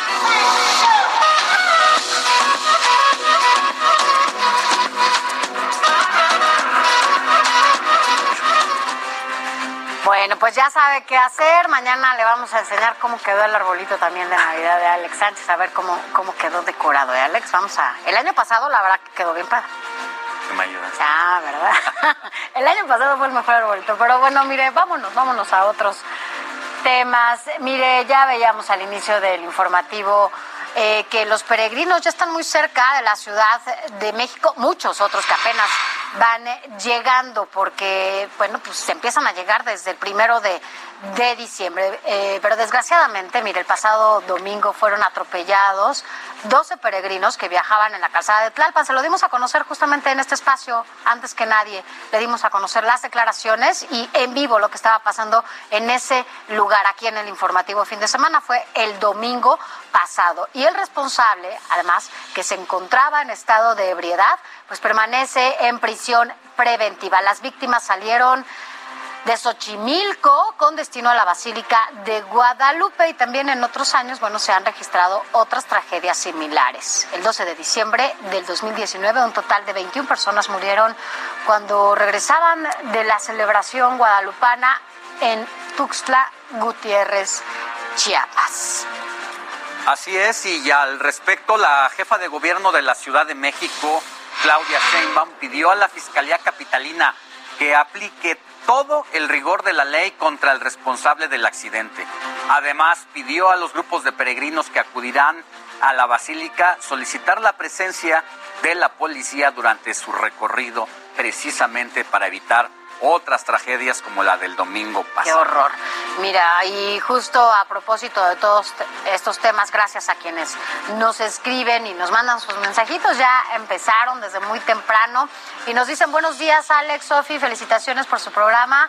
Vivo a dos calles de Calzada de Guadalupe, no quiero saber lo que estás viviendo. Bueno, dice lo preocupante de los peregrinos es que caminan en Calzada de Guadalupe porque no hay ningún policía que les indique en qué momento detenerse para dejar pasar a los coches y es cuando los microbuses les avientan la camioneta y los peregrinos reaccionan. Bueno, hay que tener cuidado y hay que revisar bien estas, estas rutas porque, bueno, hay operativos de la Secretaría de Seguridad Pública en la Ciudad de México que están ayudando en esta ruta a todos los peregrinos, incluso están ayudando a que no se haga tanto. No, y lo que decíamos, la importancia de tener bien coordinado el perímetro de la Basílica de Guadalupe, precisamente porque si no, eh, pues se hacen estos, estos conflictos entre peregrinos que se sienten agredidos por los, en este caso, microbuseros, y los microbuseros se sienten invadidos por los peregrinos,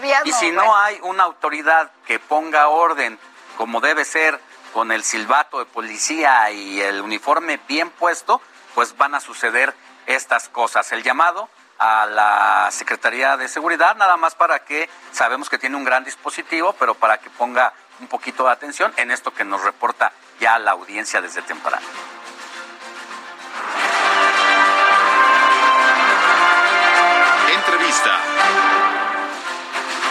Y precisamente, previo a la celebración del Día de la Virgen de Guadalupe, miles de mexicanos comienzan sus peregrinaciones rumbo a la basílica, como ya se lo hemos comentado. Se esperan alrededor de entre 4 y 5 millones de personas. Y para hablar sobre esta celebración, vamos a platicar con el padre José de Jesús Aguilar de la Catedral Metropolitana de la Ciudad de México. Padre José de Jesús, muy buenos días. Gracias por estar con nosotros en esta fecha muy especial para los creyentes de la Virgen de Guadalupe. Muy buenos días. ¿Qué tal? Muy buenos días a ustedes y a todos sus eh, seguidores. Como un poquito de contexto, si le parece, eh, que nos pueda contar eh, cuántos años estamos celebrando de la aparición de la Virgen de Guadalupe y si nos da una recapitulación rápida de qué ocurrió en el Cerro del Tepeyac. Bueno, hay que recordar que el 9 de diciembre de 1531 Juan Diego iba al catecismo al convento de Tlatelolco muy de mañana y en aquel eh, sábado él escucha una voz que le dice Juan Diego, él reconoce su nombre y aquella mujer le pide que vaya al palacio del arzobispo en el centro de la ciudad para pedirle que le construya un templo. Juan Diego corre al palacio del arzobispo, pero por ser sábado, el obispo le dice, eh, mañana tengo las ocupaciones del domingo, ven después de la Santa Misa de mañana y con mucho gusto te escucharé. Juan Diego regresa el domingo, le pide eh, lo que la Virgen le ha dicho y el obispo le dice, mira, no te puedo creer si no me traes una señal. Juan Diego regresa con la Virgen, la Virgen le dice, regresa mañana lunes, yo te daré la señal, pero Juan Diego no regresa el lunes porque al llegar a su casa encuentra al tío Bernardino con quien vivía sumamente delicado y se queda a cuidarlo todo aquel día. Hasta que el martes 12 por la mañana el tío está agonizando y Juan Diego corre a Tlatelolco para traer un sacerdote que le ponga los santos óleos y en el camino se encuentra la Virgen que le dice, no te preocupes, tu tío está sano, sube a la cumbre del cerro, lleva estas rosas, Juan Diego cree que las rosas son la señal, y cuando llega al palacio del arzobispo y caen las rosas al piso, estas eh, pintan la imagen de la Virgen de Guadalupe. Por esta razón se recuerda del 9 de diciembre al 12 las apariciones de la Virgen de Guadalupe. Bueno, vaya recapitulación. La verdad es que nos tenía así, padre, escuchándolo.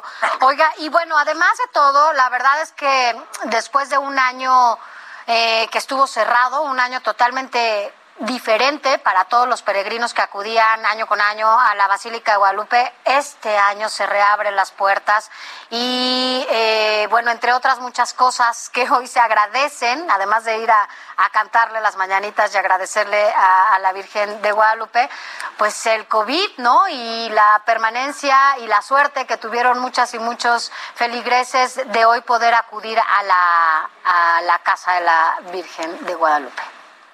Así es, yo creo que hay que entender que la Virgen de Guadalupe es una madre y una madre siempre se preocupa por la salud y el bienestar de sus hijos, a tal grado que si incluso en algún cumpleaños la mamá ve que el hijo corre algún peligro, le dice, hijo, me festejas mañana o la semana que entra, no importa, yo sé que el cariño existe.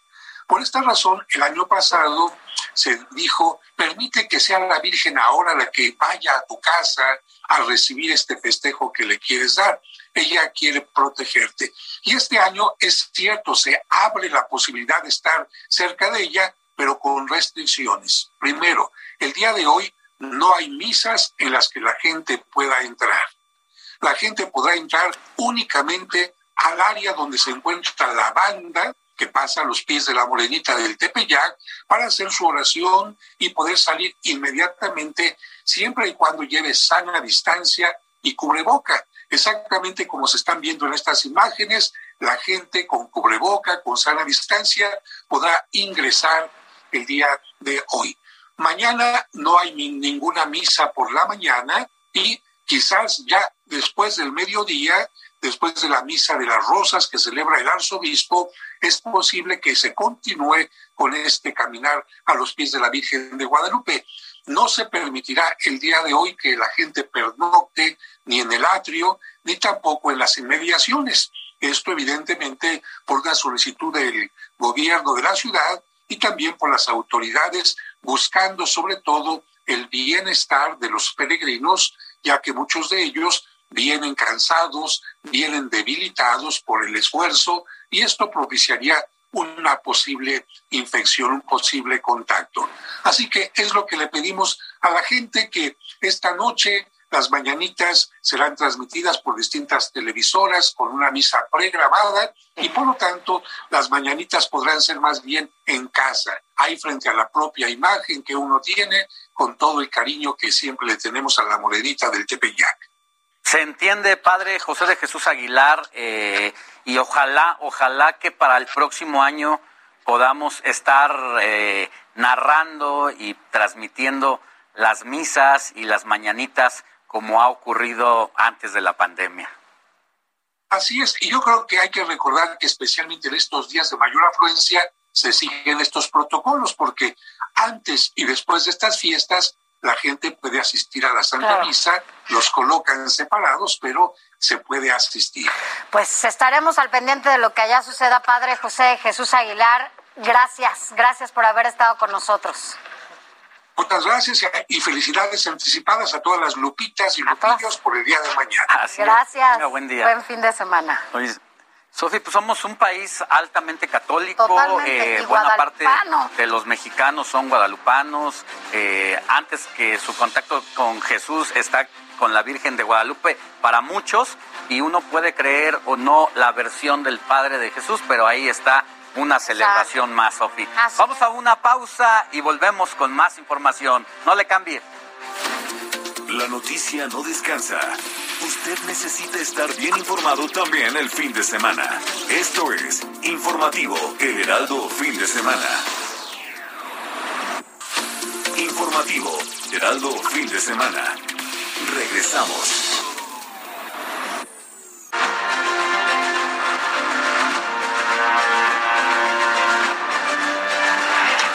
Por continuar con nosotros. Recuerde que estamos de manera simultánea a través de todas las frecuencias del Heraldo Radio y a través de El Heraldo Televisión. Quédese con nosotros, ya estamos en el último bloque de este informativo y por eso nos vamos rápidamente para darle todos los detalles. Desde temprano lo hemos hecho en esta transmisión especial por el 11 de diciembre, porque además hoy le cantan las mañanitas a la medianoche, más bien, a la medianoche, allá en la Basílica de Guadalupe. Y ahí en el punto de reunión, en el punto de encuentro de millones de peregrinos. Más codiciado. El más codiciado está Manuel Zamacona. Manuel, cuéntanos cómo está todo por allá. Estás ahí desde muy temprano y bueno, pues ahora las cosas seguramente eh, están cambiando porque está llegando cada vez más y más gente. Mira, eh, Sofía, gracias. Los saludo con muchísimo gusto nuevamente, Alejandro.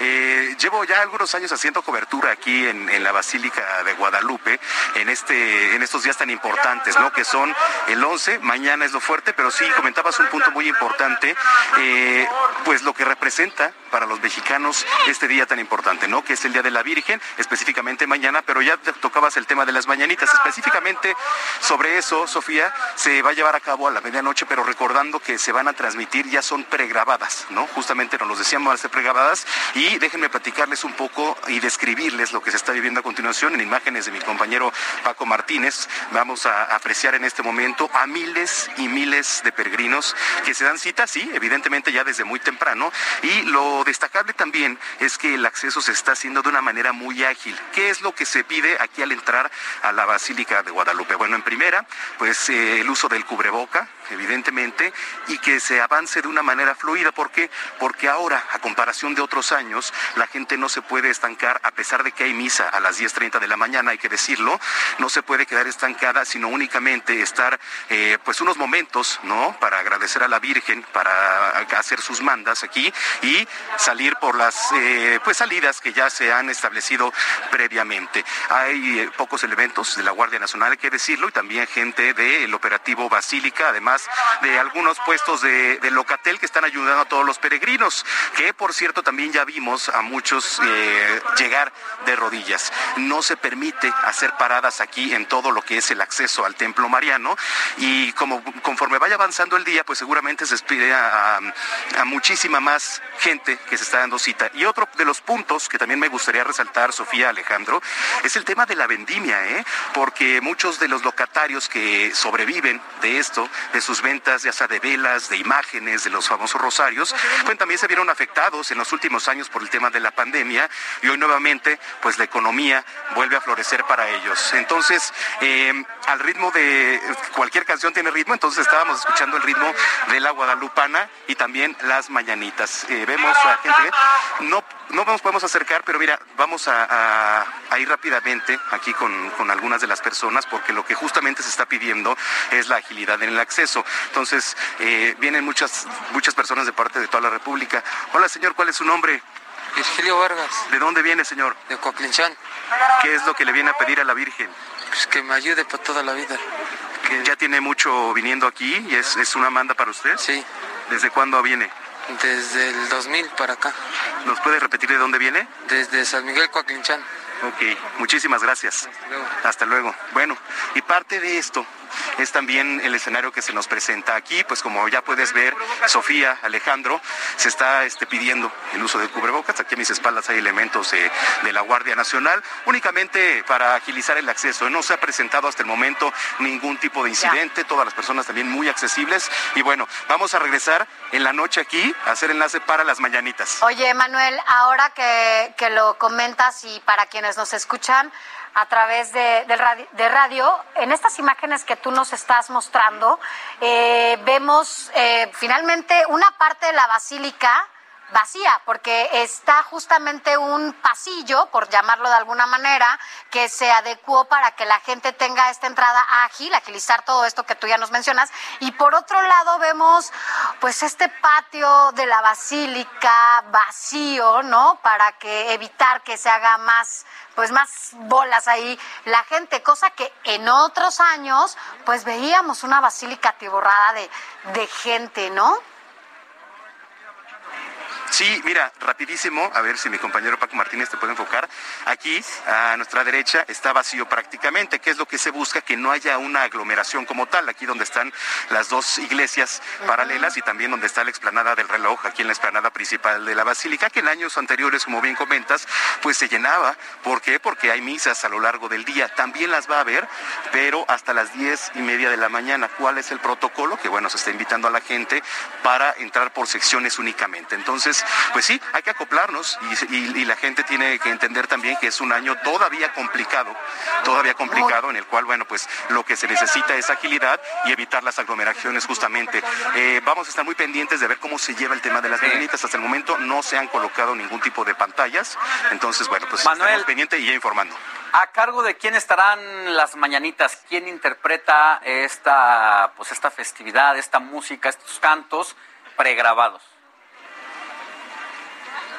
Mira, eh, se espera la presencia de varios artistas. Tú sabes que, bueno, año con año también, como se hizo el año pasado, así pregrabado, eh, se esperan pues mariachis locales de la propia Secretaría también de Seguridad Ciudadana, que son quienes encabezan también estas mañanitas, así como eh, muchos otros artistas que se han desplegado también en un, digamos, especie de line-up que se irá pues revelando a manera también de sorpresa a lo largo del día, Alex. muchas, muchas gracias, Manuel. En caso de que ocurra algo de aquí a las 10 de la mañana importante, estaremos haciendo enlace contigo y tú estarás haciendo la transmisión en vivo de la medianoche para todos los de El Heraldo Media Group a través de radio y televisión. O sea que seguiremos viéndote allá en la Basílica. Claro que sí, y los invitamos a estar muy pendientes también ahí en las redes sociales arroba Heraldo de México, donde seguramente estaremos haciendo transmisiones también completamente en vivo. Gracias. Gracias, Manuel Zamacona. Y ahora es momento de ir con nuestro compañero Javier Ruiz, reportero del Heraldo Radio y el Heraldo Televisión, quien se encuentra, se encuentra acompañando a algunos peregrinos. Él está en Calzada Zaragoza, que ya van acercándose, les falta menos para llegar ahí donde está Manuel Zamacona a la Basílica de Guadalupe. Adelante, Javier, buenos días. Así es, Alejandro, Sofi, ¿qué tal? Excelente mañana. Pues efectivamente ya les falta menos pero pues aproximadamente todavía son 10 horas eh, caminando. Y es que justamente aquí en la calzada General Ignacio Zaragoza, a un costado del metro eh, Acatitla, pues han llegado este grupo bastante numeroso de peregrinos quienes pues han llegado a descansar a este punto. Nos vamos a acercar rápidamente con uno de ellos que pues para que nos platique exactamente pues de a qué hora, de dónde vienen, de a qué hora llegaron. Señor, estamos en vivo para el Heraldo. Pues primero que nada regáleme su nombre. Sí, soy Agustín Rosales Barragán. Señor Agustín, platíqueme eh, de dónde de dónde vienen, cuántas horas han caminado. Venimos del municipio de Caxingo y nos acompañan unas personas de Ocuituco, Morelos.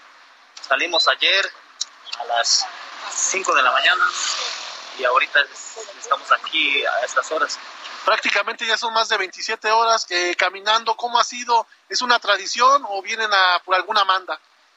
También es una tradición y a veces es una promesa que hace aquí los compañeros peregrinos que nosotros organizamos para nada más este pues, acompañarlos más que nada y también pues, la fe que se le tiene a la Virgencita de Guadalupe.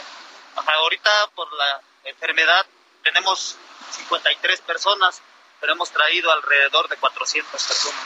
¿Cómo se preparan para venir? ¿Es mental, físicamente? ¿Cómo lo hacen?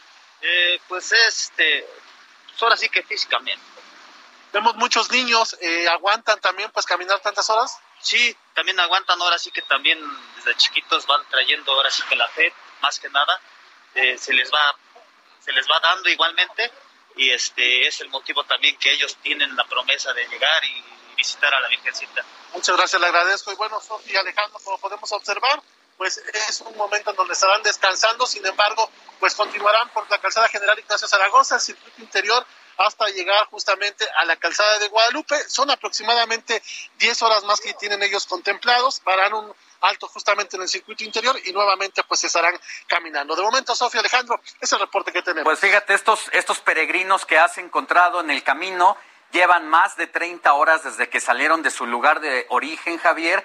Y si les faltan 10 horas, estarán llegando casi, casi a la mera hora de las mañanitas, justo a darle ahí el reconocimiento y el agradecimiento como las peticiones a la Virgen de Guadalupe que mueve, mueve fe y montañas. Muchas gracias, Javier.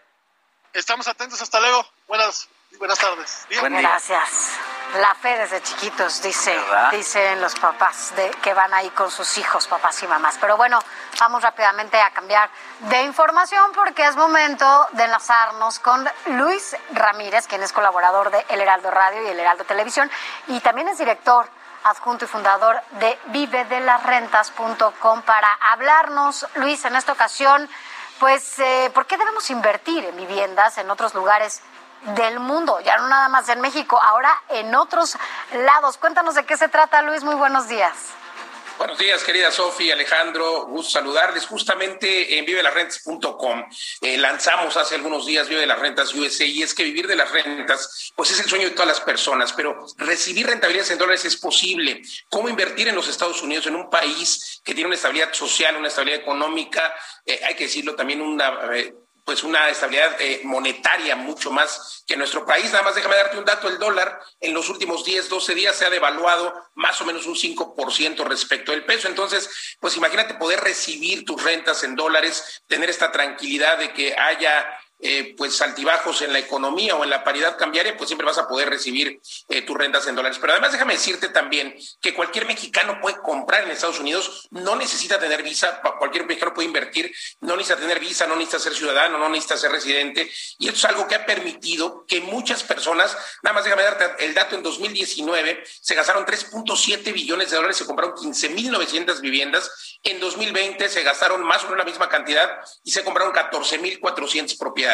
Eh, esto, todo esto, compras que hicieron mexicanos directamente sin vivir en los Estados Unidos. Somos los mexicanos el segundo grupo de extranjeros que más invierte en los Estados Unidos. ¿Y por qué compran los mexicanos? Bueno, para no tener los huevos en la misma canasta, como dice nuestro refrán popular, hay que diversificar las inversiones. Y un país como los Estados Unidos te permite comprar y te permite, por supuesto, recibir rentabilidades. También las leyes son muy buenas en cuanto al tema de inquilinos, pero también hay que identificar dónde, ¿no? Por ejemplo, Texas, Texas que es donde tenemos inversiones en vivelarrentes.com, San Antonio, Houston y todas estas ciudades que además está repuntando el estado de Texas, como sabes, hoy grandes como Jeff Bezos, como Elon Musk, han estado invirtiendo en esta zona, en este estado colindante con México, y bueno, pues ha hecho que eh, se esté poblando de manera tremenda, que estén subiendo las propiedades, pero también que esté yendo más gente a vivir. Esto le está dando vida al estado y significa una oportunidad. También podríamos hablar del futuro para ciudades como San Antonio, que es la ciudad más grande colindante con México, a pesar de que está un poco lejos de la frontera, dos o tres horas en coche. Bueno,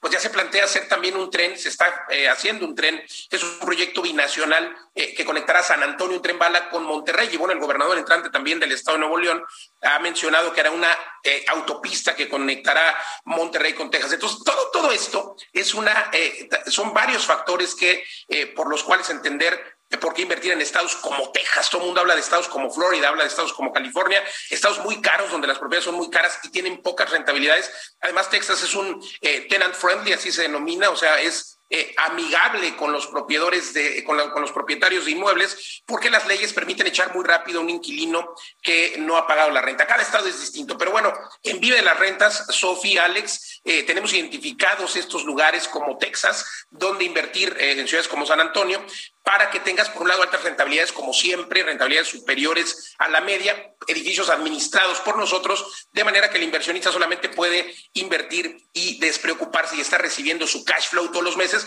pero por otro lado está aumentando la plusvalía. Así es de que los invito a que nos escuchen hoy aquí por la frecuencia del Heraldo Radio, el programa Vive de la Renta Radio, hoy 4 de la tarde y también los jueves mi programa de radio, jueves 10 de la noche, aquí por el Heraldo Radio. Me encuentran en todos lados porque además les vamos a dar un libro de cómo invertir en Estados Unidos con mucho gusto, sin costo a los que me contacten ahora en las redes sociales. Me encuentran como Luis Ramírez, Mundo Inmobiliario, en todos lados, Facebook, Twitter, Instagram.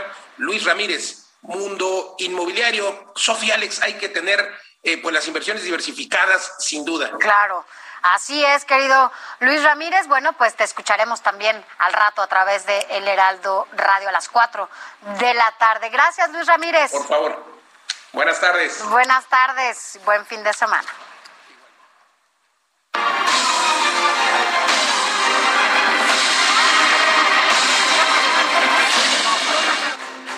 Uy, tremenda situación la que se vivió este jueves al volcarse un tráiler en la carretera de San Cristóbal allá en Tuxtla Gutiérrez. El cargamento eran nada más y nada menos que más de 150 migrantes Desgraciadamente, al volcar este tráiler por exceso de velocidad, resultaron 55 personas fallecidas. Protección Civil indicó que están a la espera de que lleguen los familiares, si es que fuera el caso, a reconocer los cuerpos y todo lo que implica el proceso de los servicios periciales. y mira, el gobierno de Chiapas eh, difundió la lista con los nombres de las personas lesionadas que se encuentran en los diferentes hospitales de la región. Se trata de por lo menos 111 y los heridos, bueno, fueron trasladados por vía terrestre y a través de helicópteros de la unidad de rescate aéreo Halcones de Chiapas. Se precisó que entre los heridos hay 95 guatemaltecos, un hondureño, un ecuatoriano, tres dominicanos y cuatro migrantes, quienes hasta el momento no han sido pues identificados en lo que se refiere a su nacionalidad. Así las cosas, es que esto va más allá de lo lamentable. Es lo histórico, terrible. es uno de los peores accidentes y de las peores tragedias en materia de migración y el comandante de la Guardia Nacional eh, o la comandancia de la Guardia Nacional aseguró que el tráiler de migrantes no cruzó ningún puesto de revisión. Sin embargo, hay que decir que de San Cristóbal de las Casas hacia Tuxtla Gutiérrez existen por lo menos dos puestos de revisión desde hace varios años. El primer retén se encuentra en el kilómetro 46 de la autopista San Cristóbal eh, Tuxtla Gutiérrez. Este es operado por elementos de la Guardia Nacional que interactúan con gente del Instituto Nacional de Migración. El segundo puesto de revisión se ubica en el denominado kilómetro cero de la autopista San Cristóbal, Tuxtla Gutiérrez, y es operado por autoridades estatales y el accidente de ayer se registró exactamente tres kilómetros después de este puesto de vigilancia. ¿Qué nos deja esta situación, Sofía? O sea, sí o sí tenían que pasar por un retén. O sea, Mira, es imposible digan lo que digan, digan, sí, no, Misa, no, no. lo que hace No este tráiler al volcarse y, y exponer a los 150 y- o poco más de indocumentados que iban dentro de esta cabina, Claro. 55 fallecidos, es exponer toda la corrupción que hay en México como en otros países Les con el tráfico de indocumentados. Así y luego, es. pues además trascendió que durante la conferencia mañanera del viernes, la reportera Dalila Escobar le preguntó al presidente sobre el programa Quédate en México que impone el presidente de la República, o impulsa, mejor dicho, lo cuestionó sobre si otorgará seguridad a los migrantes, pero en la transmisión se aprecia cómo le dan la señal a la, pues, a la una que maneja, ¿no? Como el micrófono. es la que trae los micrófonos y se los entrega a los reporteros para que vaya rapidísimo y A le quite el micrófono a la reportera. Dalila Escobar no se dejó, jaloneó con esta persona y prosiguió con su pregunta. Y bueno, pues eso ocurre cuando se dice que hay libertad de expresión. Sí, claro, las, libertades, pero que a las que le quieren poner los límites si no les viene bien. Y ayer mismo por la noche, bueno, pues se anunció que México, Guatemala y República Dominicana unirán fuerzas para el combate de los grupos del crimen organizado que se dedican al tráfico de personas, principalmente centroamericanos, para ingresarlos a nuestro país. El canciller Marcelo Ebrard, acompañado del embajador de Estados Unidos en México, Ken Salazar, y del canciller de Guatemala, Pedro Bolo, anunciaron que en conjunto con los demás países de la región crearán el grupo de acción inmediata contra la red de traficantes responsables de la tragedia de Chiapas, el cual tendrá como objetivo identificar, rastrear, combatir y detener a los líderes y miembros de estas bandas transnacionales que, bueno, lamentable que tengan que ocurrir este tipo de cosas para que se pongan justamente a trabajar en acciones preventivas y a detener a los responsables de todo esto que hubiera evitado la muerte de 55 personas. Y bueno, por si el accidente de Chiapas no fuera suficiente, este viernes en Puebla atropellaron a dos migrantes, presuntamente fue una camioneta del Instituto Nacional de Migración durante el bloqueo en la carretera Puebla-México.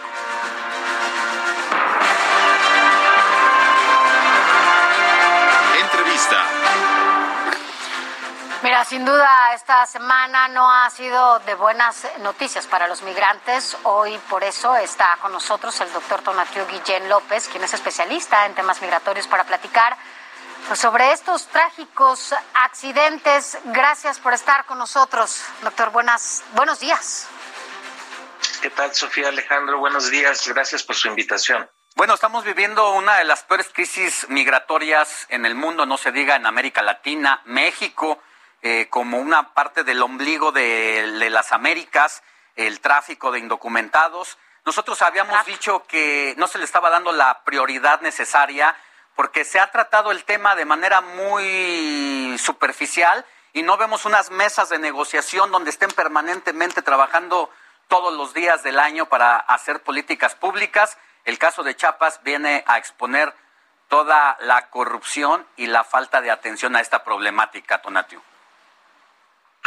Sí, Alejandro, desafortunadamente de, largo tiempo, pero cada vez más las condiciones eh, como son explotados, porque esa es la palabra, los migrantes y refugiados eh, a través de México y desde México y, algunos puntos adicionales en el extranjero, pues ha sido eh, inaceptable, inhumano, ilegal, lleno de complicidades y como problemática asociada al crimen, que es el tráfico de personas, pues no se le ha dado la atención adecuada. Eh, solo para darles una referencia, es muy probable que cada mes eh, circulen entre 50 y 60 mil personas a través de México en estas condiciones que acabamos de ver por la tragedia y eh, describen cómo los traficantes son realmente los grandes operadores del tránsito de, de migrantes y también sus grandes explotadores. Ahora, porque cada migrante pues paga en promedio 10 mil dólares. Doctor Tonatiu Guillén, a ver, esto, esto es algo que además ya se sabe, ¿no? Y se conoce por las autoridades. No están a partir de esto descubriendo algo que pues era desconocido para todas y todos quienes han estado incluso encabezando el Instituto Nacional de Migración. ¿Qué está pasando, doctor, en su experiencia y sobre todo cuando encabezó el instituto? ¿Qué está pasando con estas políticas eh, eh, eh, de migración que podrían ya incluso atacar de raíz esta problemática que ya nos está describiendo y que pareciera que todo lo están dejando en las mesas de negociación con otras naciones y no se está combatiendo desde el interior cuando se sabe que México es el, es el espacio y es la ruta de tránsito para la migración que quiere llegar a Estados Unidos? La respuesta eh, directa es que no ha habido voluntad política para combatir el tráfico de personas. Solamente si se hiciera un análisis muy cuidadoso del flujo de dinero relacionado con, con el tráfico de personas, dinero que se mueve en los circuitos financieros normales, los habituales, no, no se utiliza el telegrama ni el dinero se mueve por cartas. Claro. Este, se utilizan los, los, circuitos financieros. Solamente analizando eso encontraríamos un, un, un hilo de combate muy poderoso. El, el, otro está asociado con el seguimiento de las experiencias que están aquí. Por ejemplo, el día, el, día de ayer se anunció un grupo de trabajo para combatir eh, traficantes, pero relacionados con este evento, exclusivamente de estos responsables, no al contexto general que está detrás de él, que, reitero es eh, enorme, tienen enormes capacidades operativas, logísticas y dinero, y no estamos dedicados a ello. Ya. Eh, hace, hace unas semanas cuando se reunieron los presidentes de, Estados Unidos. No se tocó, ni se tocó el tema, ¿no? empezando, sí se, tocó, empezando sí se tocó, sí se tocó, y esa es la parte interesante, se tocó el tema este del tráfico, pero no hemos traducido esa ese anuncio ya. de que, pues, hay que tenemos nos, nos corta la guillotina doctor pero ya platicaremos con usted más adelante, ¿le parece? Gusto. Donatiu Guillén López, el exdirector del Instituto Nacional de Migración, ahí nos pone la problemática. Nosotros llegamos al fin de esta emisión, nos escuchamos mañana en radio. Gracias. Gracias. Heraldo Media Group presentó Informativo El Heraldo Fin de Semana con Sofía García y Alejandro Sánchez a través de El Heraldo Radio. Con la H que sí suena y ahora también se escucha. Noticias a la hora. Heraldo Radio le informa. 10 de la mañana en punto, hoy 11 de diciembre, el programa Hoy No Circula aplica para los vehículos con holograma 2 y por ser el segundo sábado del mes, también para las unidades con holograma 1, terminación de placa par. Informa el metro que la estación La Villa Basílica de la línea 6 va a permanecer cerrada hoy y hasta nuevo aviso. Los trenes no realizarán ascenso ni descenso de usuarios en los andenes de esa estación debido a los festejos en la Basílica de Guadalupe. El fiscal general de justicia de Oaxaca, Arturo Peinberg Calvo, solicitó la colaboración de la Fiscalía de la Ciudad de México para encontrar con vida a la activista Irma Galindo, quien lleva 44 días desaparecida y quien acudió a denunciar los atropellos que se cometen en el municipio de San Esteban Atlatlahuaca, desapareciendo en las inmediaciones del metro Martín Carrera. México, Honduras, Estados Unidos, República Dominicana, Guatemala y Ecuador acordaron la creación de un grupo de acción inmediata para investigar y castigar a los responsables del accidente en el que 55 migrantes fallecieron cuando viajaban a bordo de un tráiler de manera indocumentada hacia Estados Unidos. La vacunación de refuerzo contra el coronavirus será universal, así lo afirmó el presidente Andrés Manuel López Obrador durante su conferencia de prensa en la capital de Chihuahua. Agregó que la tercera dosis se aplicará a los maestros de todo el país después de los adultos mayores. Ante el descenso drástico de las temperaturas en Baja California, el Comité Científico de la Secretaría de Salud recomienda a la ciudadanía extremar los cuidados de protección, sobre todo en los grupos vulnerables menores de 5 años, adultos mayores y personas con comorbilidades. En el orbe, una serie de tormentas severas y tornados golpearon la noche del viernes extensas áreas del medio oeste y el sur de Estados Unidos, obligando la evacuación de cientos de residentes en al menos cinco estados. El gobernador de Kentucky, Andy Beshear, estimó que al menos 50 personas murieron después de que el tornado azotara una larga franja de 200 millas en el suroeste de ese estado. 10 de la mañana con dos minutos. Les ha informado Mónica Reyes y les invito a que sigan en la frecuencia del Heraldo Radio. A continuación, periodismo de emergencia. Esto fue Noticias a la Hora. Siga enterado.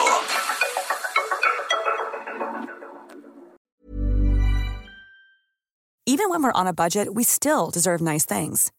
Quince is a place to scoop up stunning high end goods for 50 to 80% less than similar brands. They have buttery soft cashmere sweaters starting at $50, luxurious Italian leather bags, and so much more.